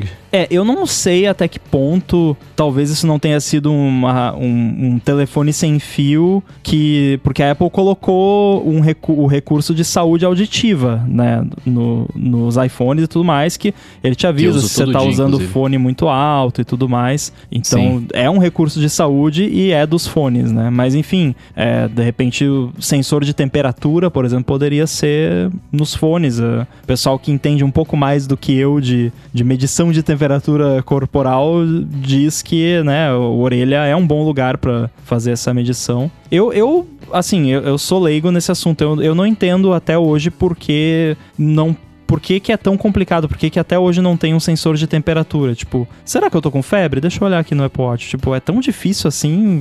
Ele tá em contato com a minha pele, sabe? Pra mim, é, pra mim, leigo, parece uma coisa tão simples. Gerou confusão isso no shopping, se uh, dá pistolada laser na, na testa, na têmpora, no braço, parte de dentro, parte de fora. Isso é, isso, é complicado, isso aí. Isso é, isso é polêmico. É, mas então, é isso que eu ia falar. O braço, ah, eu, eu percebi isso indo nos estudos que a gente tá medindo a temperatura sempre que entra, né? Quando mede no braço, minha temperatura é 35,3. Quando mede na testa, é 36,5. Né? Então, sei lá, acho que deve ser talvez isso, né? É, mas o Apple Watch é sempre usado no mesmo lugar, né? É, eu acho que a medir a temperatura com uma coisa que está em contato com a pele, eu acho arriscado de dar erro, porque está em contato. Existe um, um- uma... É diferente da, da, da pele que está ao ar livre, né? Sim. Se medir onde está encostando o relógio, vai É. estar mais quente do que onde não está encostando. É, foi o Então, que eu pensei. Eu, eu pensei Mas o algo assim e eu pensei também na temperatura do próprio Apple Watch interferir. Só que aí eu É, pensei, não, mas é. daí poderia ter um sensor lá dentro e um sensor no lado de fora e os dois se cancelam. Enfim, é- a Apple tem gente inteligente trabalhando lá, pô. Eu acho que já, já deu tempo aí de fazer um sensor de temperatura. Cancelamento de sensor. Os médicos agora podem dar pausa, assim, né? Avança aí eh, 10 segundos. Mas você ser diabético não é um conceito universal, né? O, o pré-diabético, né? Aqueles, sei lá, 200 miligramas por litro de não sei o que, de não sei o que lá. É um conceito estatístico, não. A galera que tá ali com 180, era 200 o pré-diabético, alguma coisa assim. E aí quando chegava ali, tu já ficava de olho porque você tinha uma tendência a desenvolver. Só que aí os estudos mostraram que não era 200 o o melhor ponto de alerta. Era 180 e baixaram. Então tem muito de, de, de, de estudo, de, de definir. Não tem um número mágico. Né? Tem aquele número bom que é 100, que ninguém tem, que é acima, né? 120, tá, tá- tá ali. Mas vai chegando ali no 180, é meio que visível o, o, o problema, né? Se você tá, né, talvez no braço ali com 35, não faz tanta diferença de, de quando tá na testa um 36. Mas se na testa tá 38 e de repente no braço tá 37, aí, já começa a ficar, né? Questionável. Podia, podia botar a paradinha infravermelho lá no, no Apple Watch. Tipo, quando você olha pra ele, ele dispara lá o infravermelho na sua testa e mede que nem o leitorzinho lá. Pô, custa uh, 20 conto um leitorzinho desse. Nada como. É bem na É arriscado, né? Assim, disparar do relógio pra testa, vai, vai- bate no olho e pronto. Você pega na vista. Colocar uma agulhinha ali dentro, né? Com aquela. Qual era o nome da, é, daquela da gotinha de, de sangue? Que era mó. Zé Gotinha. mó- que era golpe, a, a Tereza? Não, não lembro. Que com uma gota de sangue ia dizer tudo que. Ah, a Teranos. E- Começou essa semana o julgamento dela. Da Elizabeth Holmes, tá mó treta isso aí. Isso aí vai virar notícia de novo na- nas próximas semanas. Agora, sobre o Apple Watch novo, eu tenho uma dúvida pra vocês, e é muito mais da minha percepção pra eu saber quanto ela tá, tá- tá distante ou não da realidade. Vocês estranham a linguagem visual do relógio ser reta? As laterais retas e, e- ele mais plano, mais, mais- menos, menos curvadinho? Eu vou ter que ver ele ao vivo, ou pelo menos na imagens dele no pulso e tal, pra, pra ver. Mas, assim, de, de início não me estranha. De início eu acho normal. Dos renders que eu vi lá, né, da, da parada, assim, se for, se for como, que o- os caras postaram que seria, né, enfim, é, não, eu não estranho, eu gosto, eu só não sei, e aí é porque eu nunca usei, né, o relógio, tirando o Apple Watch, nunca usei outro relógio, eu só não sei como que é a sensação de você ter uma coisa sem cantos arredondados próxima do braço. Né? Porque, por exemplo, hoje quando eu dobro o meu pulso, né, para cima e o relógio tá lá, eu tive que trocar o botão, né? Então eu uso ele no braço esquerdo, o meu Mas botão isso tem que ficar aqui pra é um movimento que você faz com frequência. Fa- Cara, quando você Parece que faz tá com o braço quebrado. Pra quem Não, não, mas, tá por exemplo, vendo, fa- isso aqui é o quê? É, eu tô fazendo... eu- Imagina que você vai fazer uma o punho, flexão. é. É, você vai fazer uma flexão no chão. Então você põe o punho... Você apoia o punho na, na, no chão e, e- e vai fazer a força, né? Eu- E eu, jogando Ah, vôlei, enfim, essas sim. paradas, ele, ele- você tem essa movimentação, né? E, e aí eu tenho que deixar o, o botão do outro lado pra, pra mão não bater. Então, sei lá, um relógio quadrado sem cantos arredondados, eu não sei o quanto isso seria incômodo. Né? Porque a quininha vai ficar te incomodando ali. Mas tirando isso, e talvez isso não seja um problema, né? Ah, mas tem um É, eu bevelzinho, gosto bastante. né? Tipo, no próprio iPhone tem um, um bevelzinho na- no canto que provavelmente no Apple Watch vai ser um pouquinho mais pronunciado, justamente por Sim. conta disso. Mas é, é interessante essa, esse questionamento, porque o Apple Watch, ele é o produto É da Apple que, que é mais usado tanto para a questão do exercício, mas também ele é uma peça de roupa, né? Praticamente, assim. Ele é um, faz parte Sim. da sua vestimenta. Então, uma mudança radical no design dele tem um impacto muito maior do que uma mudança radical no design do iPhone, que as pessoas só vão ver quando você tiver com ele na mão, e ainda assim a maioria das pessoas usa case, então não faz diferença, né? En- Então, realmente, é, é, é curioso você pensar como as pessoas vão reagir, né? Uma mudança um pouco mais. Porque desde o do primeiro Apple Watch não mudou, acho que vai, vai ser a mudança mais radical no design do Apple Watch desde o primeiro, né? Teve o 4 que mudou a- principalmente a tela e tudo mais, mas assim, a, a caixa como, como um todo acho que vai ser a mudança mais drástica até agora. Eu confesso que eu gostaria de um Apple Watch maior e mais fino. Mas eu sei que seria muito, muito Faustão, né? Você ficar com ele assim, mas eu, eu, eu gostaria, assim. tá Bota um ligado? iPod Nano no punho. É, hoje em dia, pra mim, tamanho. Eu, eu perguntei isso porque eu ainda estranho a linguagem visual do iPhone atual e do iPad atual, mas é porque eu não tenho nem o iPhone atual e nem o iPad atual. Eu não tô acostumado. Eu ainda acho mais feio. Eu, eu, e isso, não falando que é feio, tô falando que eu acho. É, eu, eu prefiro a- as, as coisas mais arredondadas. A parte de ergonomia mesmo, né? Se vai ficar no pulso, na hora de dobrar, vai machucar ou não, eu, é o tipo de coisa que eu, que, que eu costumo acertar e prestar bastante atenção, né? Exceto quando ela erra feio, mas essa é a exceção e não a regra. Então é, é, Isso aí não, não me preocupa, mas machuca a quina do meu olho. Olhar o, ver o, o relógio reto ali. A do pulso deve ficar beleza, mas no olho ainda me dá um. Não sei. é Dá estranho, uma espetada no costume olho. Só. Exatamente. Ah, Mas eu, cara, eu, eu acho que, sei lá, é, é o que você tá falando, né? Talvez estranhamente seja porque você não, você não tem, né? Eu, eu vejo, eu tenho um iPad, no- não é novo, né? Mas enfim, ele é quadrado na- nas bordas, nas bordas, na, na- nesse negócio aí, na, Na lateral. o nome? Na lateral, obrigado. É, tô muito cansado. Na lateral, e eu acho, eu acho muito bom, acho muito legal. Eu, ele, às vezes dá pra deixar em pé, né? Enfim, eu, eu, eu gosto bastante. Agora, sei lá, o meu lance mesmo é só- é esse, é só esse lance de, de dobrar o pulso, que talvez fosse coisar, mas sei lá. Tanto que não seja um Watch borboleta da vida que dá pau, com certeza eles vão fazer funcionar bem, né? Como você falou. Ó, só pra prevenir aqui um milhão de e-mails, o Gustavo mencionou uma coisa importante aqui. É. Quando a gente falou do sensor de temperatura, do infravermelho e tal, aquele laserzinho do, que tem nesses medidores de temperatura, ele é só a mira. Ele não é infravermelho, ele é vermelho e ele é só a mira. O infravermelho quem emite é você. O, o, o termômetro ele é um sensor de infravermelho que o seu corpo emite. Ele não emite nada, basicamente. Então deixar bem claro, né? Porque tem uma galera que. Teve uma galera que falou que ficar medindo a temperatura ia dar câncer no cérebro, do, do IR. Do, gente, não, o negócio não emite nada. Agora, pelo amor de Deus, que o Apple Watch não venha com essa mira, né? Porque, mano, imagina toda vez que você olhar pro relógio, a sua testa vi- fica com a mira. Você fala, quem, quem te olhar vai falar, o que, que tá Bullseye edition." acontecendo? É, o que, que tá acontecendo aí, cara? Nossa, mas tem uma coisa que eu gostaria. Eu gostaria de um, um laser point no meu watch.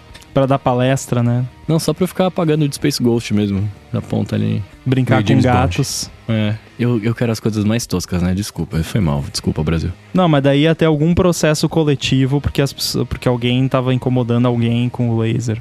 E aí, depois se comprometer a não mudar nada durante três anos. E partindo para os hashtags AluaDTs, onde as perguntas que pingam lá no Twitter com a hashtag, obviamente, AluaDT, as melhores são selecionadas aqui para serem respondidas por nós. Foi o que fez o Rodrigo Reis. Ele pergunta pra gente o que, que a gente prefere, e sim ou chip físico? Cara, eu posso falar que pra mim tanto faz, porque eu acho que eu devo ter tirado o chip do meu iPhone duas, três vezes só quando viajo, tá ligado? Olha, eu prefiro o eSIM porque ele me dá aquele calorzinho no coração de saber que se o meu iPhone for subtraído da minha pessoa, não tem como a pessoa ir lá tirar o chip e colocar ele em outro aparelho e fazer sacanagem, né, com com o meu número, o que assim, claro, se isso acontecer, eu posso lá bloquear o, o número, bloquear o, o chip e tudo mais, mas o eSIM te dá uma certa é é que nem eu fa- falei, um, um calorzinho no coração assim de, ah, pelo menos, né? E isso não vai acontecer. O- Sempre que eu- alguém fala assim, ou eu já, eu já, eu já fico meio torto. Por que, por que não aproveitar o melhor dos dois mundos? O eSIM é É pra maravilhoso. deixar bem claro, eu tenho os dois, tá? É. Atualmente eu tenho o- os dois porque eu ainda não migrei pro eSIM a minha linha principal, mas eu gostaria de só ter eSIM. Eu gosto do eSIM uh, pela tecnologia, acho o, o eSIM mó legal. Tava danado da vida que eu tava sem eSIM, eu uso os dois. Quero continuar usando os dois, porque o eSIM é ótimo. Só que você tá fora do Brasil, como é que você vai ativar o eSIM do- do- da tua operadora que precisa ser presencial? Se for uma operadora virtual que você, que você consiga cadastrar o- chip remotamente, ok. Mas não tá funcionando assim. Então, né, você tá viajando, bacana. Tem lá o chip internacional, tem o chip nacional, os eSIMs nacionais. E tem um chip físico que é para você receber um SMS, né? Trocou, ele retira, coloca. né, Você, você leva contigo o, o chip. Mas tem que saber usar. Esse chip não vai estar ligado com a tua conta principal, que de repente pode ter um golpe, não sei, né? Tem aquela distribuição de segurança que dá pra gente equilibrar o, o eSIM com o chip físico. Eu gosto de, de ter os dois. Ter uma linha, né? Que, que eu não vou chamar de principal, acho que não, mas uma linha que eu quero ter sempre ativa, né? A linha que eu uso é o eSIM.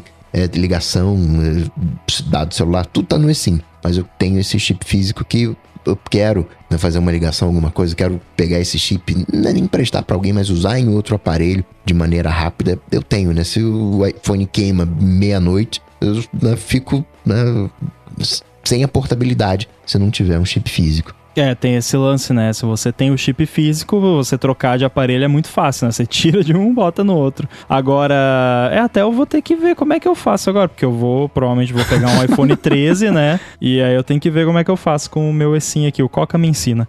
E, É, e tem, agora- no, no caso do chip físico, tem senha de chip físico. Aquele PIN, PUC, whatever, Uhum. aquilo dali são coisas que você pode ativar, que se alguém tirar e colocar, você vai ter que digitar a senha. É.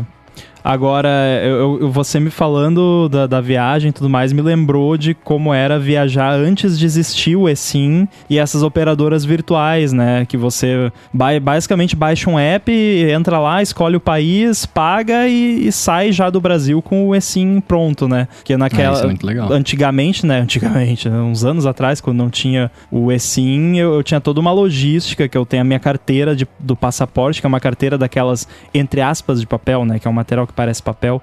É, aí eu levava dentro dela, num bolsinho assim, eu colava com fita crepe o, o chip do país com o SIM Eject Tool. Os dois coladinhos assim com uma fita crepe e um outro pedacinho de fita guardadinho ali para eu colar o meu chip do Brasil quando eu chegasse lá.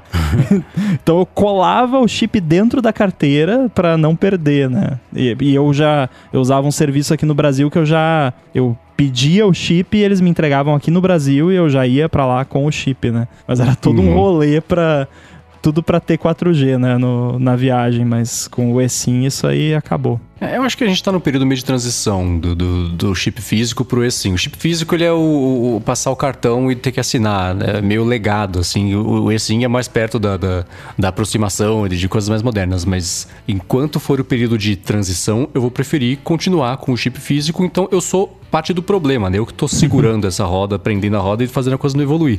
Mas é por causa disso tudo que vocês disseram. E eu acho legal. Eu tenho uma- em casa uma caixinha com chips de operadoras dos lugares que eu já, já fui. Então tem da, da- da Argentina, tem do Uruguai, Ah, tem do Chile, tem é dos uma Estados Unidos. Colecionador linda, de né? chips. É bom que, sendo acumulador de coisas minúsculas, não faz tanta diferença, é só uma caixinha, né? Mas é, é bacana. E aí, eu joguei tipo, tudo fora na mudança. essa é coisa que a gente tem um desprendimento rápido quando entra no É. mood de jogar um monte de tralha fora, né? Mas quando o meu irmão tava morando lá fora, por exemplo, que eu ia com frequência para os Estados Unidos, eu, eu já colocava o chip, era da Verizon. Já tinha o meu chip da Verizon que eu chegava lá e falava, escuta, bota mais 30 aí e, pronto, né? E aí tava resolvido, não precisava Completa. fazer todo o processo. Completa. Que aí evitava de ter que dar o passaporte, faz o cadastro e blá blá blá blá blá, né? Era- Mas é, tirando isso, eu acho que o assim, ele, ele, ele é o futuro, mas pra mim não tá lá ainda, especialmente porque meu iPhone, eu, eu dou um azar que às vezes, eu não sei se é só comigo ou se é um problema recorrente com as pessoas, mas se eu saio do Wi-Fi pra entrar no 4G ou no, dados, às vezes não ativa os dados. Eu tinha que tirar o chip, ejetar o chip fisicamente ali. Nossa. Esperar Nossa, um segundinho, colocar Você de tem novo. umas zicas, né, velho? Pois é. Não, por, pra mim Então, isso faz- funciona muito bem. Tem até o, o Wi-Fi Assist lá que quando o Wi-Fi tá ruim, ele usa o, o 4G. Pra mim sempre funcionou. O que acontece Uhum. É, às vezes, até ele demora pra perceber que você tá longe demais do Wi-Fi pra ele funcionar, assim. Às vezes Uhum. quando eu tô saindo no corredor aqui, que eu vou lá bem pra lá, entro no elevador, ele ainda acha que tá no Wi-Fi. Mas aí, mas geralmente rapidinho ele já desliga. É, comigo acontece, acontecia com mais frequência, de assim, eu sair de casa, vou dar uma volta, vou caminhar, vou até o shopping fazer alguma coisa, aí eu penso, falo, putz, aí eu, sei lá, preciso entrar no Twitter, fazer uma pesquisa, aí eu tento acessar e não vai. Aí eu percebo que eu estou há 20 minutos, meia hora sem internet, e a hora que eu tiro o chip e coloco de novo, aí vem aquelas mensagens represadas todas, aí vem tudo que ficou preso ali. Então é sem conexão mesmo. Mas, sei lá, faz um tempo que não acontece, então vamos ver se amanhã. Há quanto tempo você tem o seu chip? Cara, essa é uma excelente pergunta, não faço ideia, mas pode ser Porque- esse o problema. É, porque Pedro, eu lembro que eu tinha um, um chip da, da minha operadora há muitos, muitos, muitos, muitos anos. Era um chip bem velho. E eu tinha tudo quanto é tipo de problema. Tipo, não pegava 4G às vezes, não pegava LTE. Eu ia pra, eu ia pra outro estado e tinha que ficar tirando e botando chip pra pegar sinal. Aí eu fui na loja da operadora, eu quero um chip novo. Ah, mas porque não interessa, eu quero um chip novo. tipo, eu fiquei, não, me dá um chip novo, me dá um chip novo. Fiquei pensando que roteiro que eu tenho que seguir do script, né, pra me Uhum. darem um chip novo. Escolha Eu sua falei, aventura. É, não, qu- quanto custa? Eu pago. Me fala quanto custa o chip novo. Acho que eu paguei 20 reais, sei lá. É, 10 reais. É, me dá o chip novo, pronto. E aí, nunca mais tive esse tipo de problema. Eu acho que às vezes é o, sei lá, o chip é velho e aí, não, não sei, a tecnologia avançou e o chip é, é muito velho e não funciona direito. E não vale lembrar que esses chips são computadores. Eu já tive um chip queimado. E eu precisei trocar o, o chip. Aliás, falando essa coisa de, né, trocando, né, de, de Wi-Fi pra, pra 4G, enfim, 5G. É, com Wi-Fi 6 eu fiquei... Teve um dia que eu fiquei de brincadeira nova. Eu fiz uma... Nos atalhos, né, fiquei cria uma automação para toda vez que se conectar no Wi-Fi.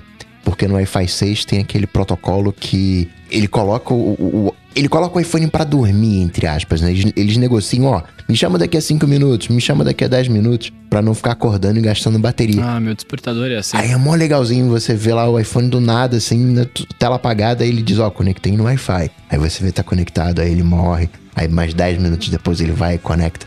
Aí você vê o, o protocolo Wi-Fi 6 funcionando. Mas não deu diferença na bateria, não. Como- Prometem mais bateria com isso, mas pra mim não mudou muita coisa, não. Uma curiosidade é que a Apple está testando, ó, a Apple está testando o recurso.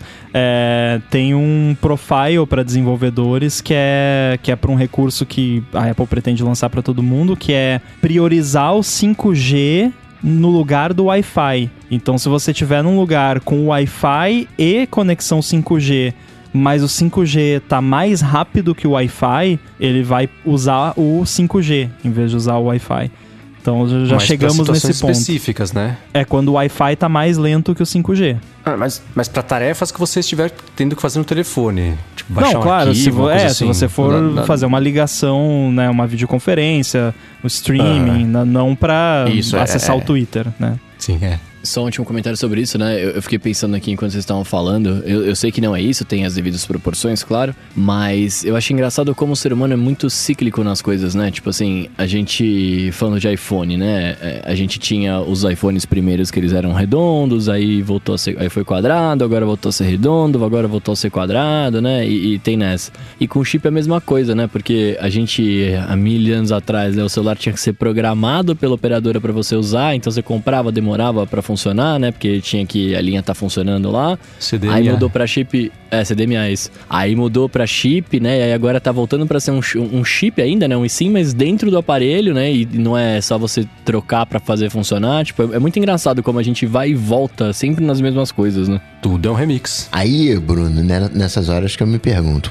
o, o iPhoninho foi ficando iPhoneão, o iPadinho, o iPadão, o Apple Watchinho tá virando um Apple Watchão. Quero saber quando é Esta fera aí. É, quero saber quando é que vai voltar esse iPhoninho, re- reloginho, iPadinho. Cara, na boa, espero que nunca. Olha, é, o, o iPhone 12 mini não foi exatamente um sucesso estrondoso, então acho que ainda não chegamos lá. é. Pensar que quase saiu o iPhone mini na época do iPhone 4, que já era minúsculo, né?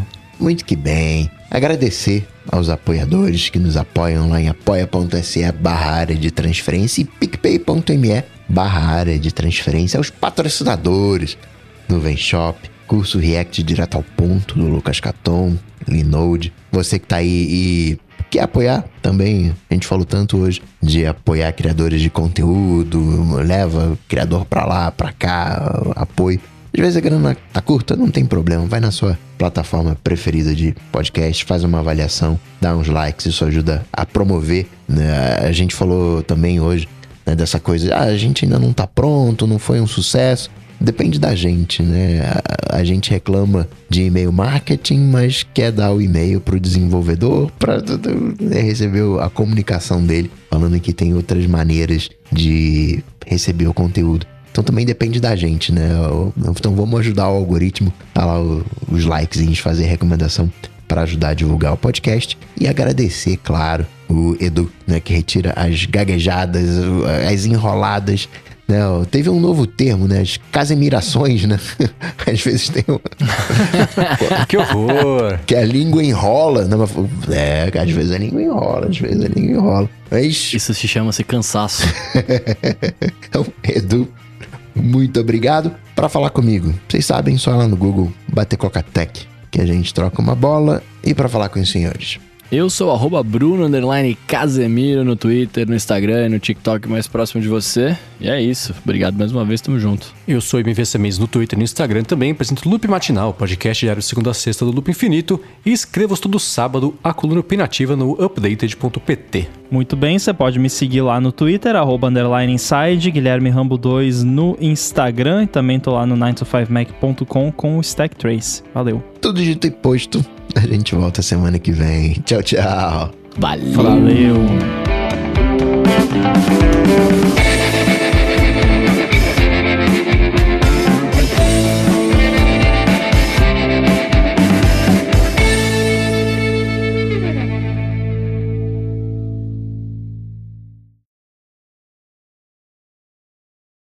Mas me explica, Mendes, por que, que você tá com esse eco aí na. E, e cadê o escritúdio? Você tava num super. uma super estrutura semana passada e hoje você tá numa sala branca, parece o Johnny Ive. Tá que que vendo, houve? né? Eu vou ter as origens. Tava com saudade. Eu não tô gravando no chão, pelo menos, né? O Rambo viu hoje, loop matinal, eu gravei sentado num balde, de boca pra baixo, apoiado numa mala. O balde tava de boca pra baixo, não você, né? É, Fica exa- bem claro. Usando a internet do apartamento do, do lado. Então, além do DT, o Nossa. matinal também teve um- uma coajuda da Maiara e do Paulo. E aí, foi, foi- foi- o Rambo, o que, que você falou? Que era o prêmio. Prêmio DT Gambiarra, Prêmio DT improviso? de precariedade de estúdio. Total. É, pá, tá vendo só as coisas que a gente faz pra conseguir lançar, chegar lá pra todo mundo bonitinho? Tô aqui de novo com toalha, travesseiro, tem um casaco aqui do lado, outra toalha aqui assim. Mas vamos que vamos, né? É isso, né, cara? E você, Bruno? Oi, eu tô, eu tô vivo. Ah, então, então tá. Era só isso. Se você quer saber, eu tô vivo. Já excelente começo. Eu hoje fui, fui na rua, né? Tava andando de, de carro e eu tava andando com Wi-Fi. né, Eu, eu troquei de chip, aí não tinha como ativar o, o plano. E aí eu falei, pô, será que eu consigo aqui um, um Wi-Fi gratuito pra ativar o plano? Aí eu fiquei andando pela rua.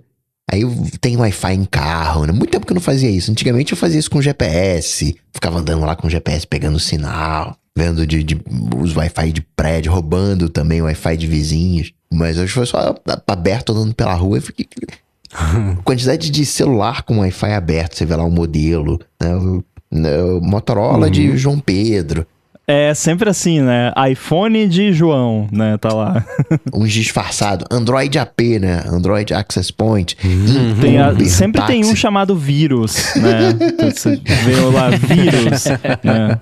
NSA, FBI, PM. Aliás, a minha é, rede de convidado é cavalo de Troia.exe. Eu vi alguém tinha colocado emoji também, que aí, tipo, alguns devices não conseguiam conectar porque não conseguiam lidar com emoji no nome da rede. É engraçado, aqui uma vez, uma vez eu recebi visita aqui pela primeira vez, aí, ah, qual é a senha do, do Wi-Fi aí? Aí tava bem na porta, assim, né? Aquele eco no corredor que os vizinhos todos conseguem escutar o que você tá falando, né? Eu, ah, a senha é. é." Falei bem baixinho assim, né? Não sei, né? Vai saber. Tudo bem que se conectasse eu ia ver, porque o, o Hero notifica. Eu recebo uma notificação no meu iPhone quando um device novo conecta na rede, né? Mas, enfim. Agora, o que eu faço é usar aquela rede visitante, né? O, eu, o Hero tem esse recurso. Acho que a maioria dos roteadores hoje em dia tem. Aí eu marco lá, ó. Rede visitante, aí eu coloco um limitezinho de banda lá, já dou, né, dou uma fuçada lá pra, né, porque não, visitante não precisa de 1 giga de, de internet, né, 100 mega né? tá bom. Pois é. Então, dou uma mexida lá e aí também não mistura com todo o resto da, da casa, né. O Coca falou desse que precisou ficar caçando Wi-Fi na rua. Eu não esqueço, e faz, faz. Já tem uns bons 10, talvez 15 anos que eu tava em Buenos Aires e é bizarro como a Argentina, na época, não sei como é que tá hoje, faz tempo que eu não vou, mas era tecnologicamente atrasada pra tudo, mas tinha Wi-Fi aberto em todos os lugares. Eu tava num ônibus indo pro Isso outro é uma lado da prova de cidade. que é tecnologicamente atrasado, porque é, É, a inocência é, de né? deixar o Wi-Fi É. aberto, né? Eu ia falar exatamente isso. Mas, mas esse- tinha Wi-Fi, essa era, era- ainda era, uma, era novidade o suficiente pra ser uma coisa chocante a quantidade que tinha. Aberto ou não, era bastante. E aí eu tava num ônibus cruzando a cidade e eu não tinha. Ainda não, era comum comprar chip da operadora local eu conseguir ter dados no telefone, né? Então tava lá com, com o telefone. E aí, cada vez que o ônibus parava num semáforo, eu entrava rapidinho nos ajustes, Wi-Fi, esperava, conectava alguma coisa, conseguia. ah, Pesquisava, ia pra página seguinte, carregava, pumba, o ônibus andava. Aí eu tinha que esperar ali andar um pouquinho, passar de novo, parar de novo, conectar rapidinho no próximo Wi-Fi pra conseguir pegar a informação pra página seguinte. Pá, de to- Não lembro nem o que, que era, nem se eu consegui, mas a sensação de, de cada vez que o ônibus parava ali no semáforo, tá correndo o tempo agora pra eu conseguir carregar a página seguinte, achar a opção que eu precisava pra ir pra página seguinte de novo, não esqueço disso. Um tempo Bons atrás, tempos, né, isso deve ter sido em 2015, por aí. Eu tava preso na rodoviária lá de Porto Alegre. é, e ia demorar, faltava tipo umas duas horas pro meu ônibus. Aí eu tá, e eu tinha estourado a franquia de dados já do, do celular. Aí, pô, aquela chatice, né? Sem nada pra fazer e tal, querendo. Tinha podcast, queria ouvir podcast, não dava, porque não tinha baixado. Aí eu vi um ônibus parado lá com o, o logo de Wi-Fi no ônibus. Ah, e eu tava, tipo, no segundo andar, onde tem as poltroninhas lá, e o ônibus tava lá embaixo. Aí eu fui pra beirada lá, bem em cima de onde tava o ônibus, eu consegui conectar no Wi-Fi do ônibus e usei o Wi-Fi do ônibus até o ônibus sair. Mas o ônibus ficou parado lá um bom tempo. Acho que era horário de almoço, alguma coisa assim. O ônibus ficou, tipo, uma Uhum. hora parado lá. E eu bem feliz lá no Wi-Fi. Tipo, não era. Não tinha portal, não tinha proteção nenhuma. Era um Wi-Fi aberto. Se você tivesse dentro ou perto do ônibus, você pegava. Deixa eu fazer uma pergunta que talvez eu seja muito ignorante aqui, mas, mano, vocês conectam em Wi-Fi públicos na coragem, com a cara e com a coragem?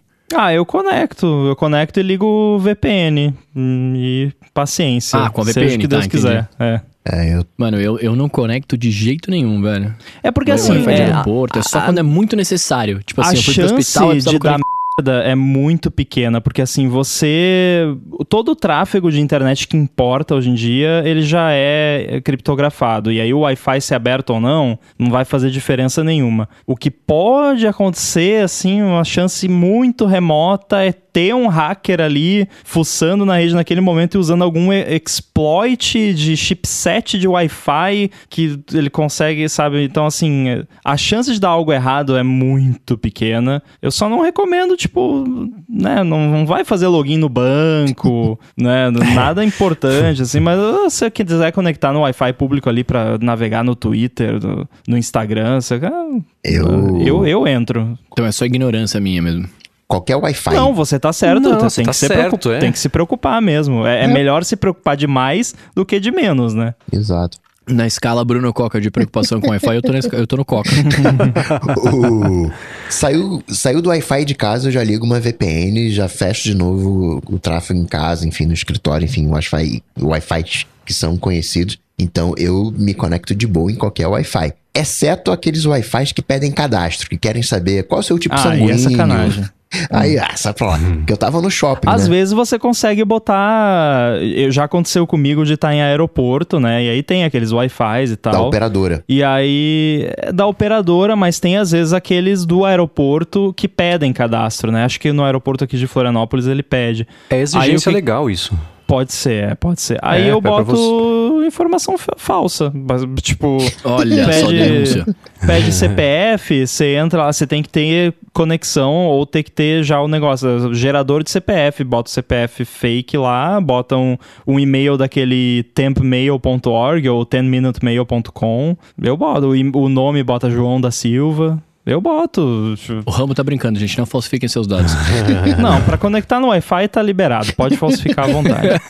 Só não falsifique pra nada, né, importante. É, né?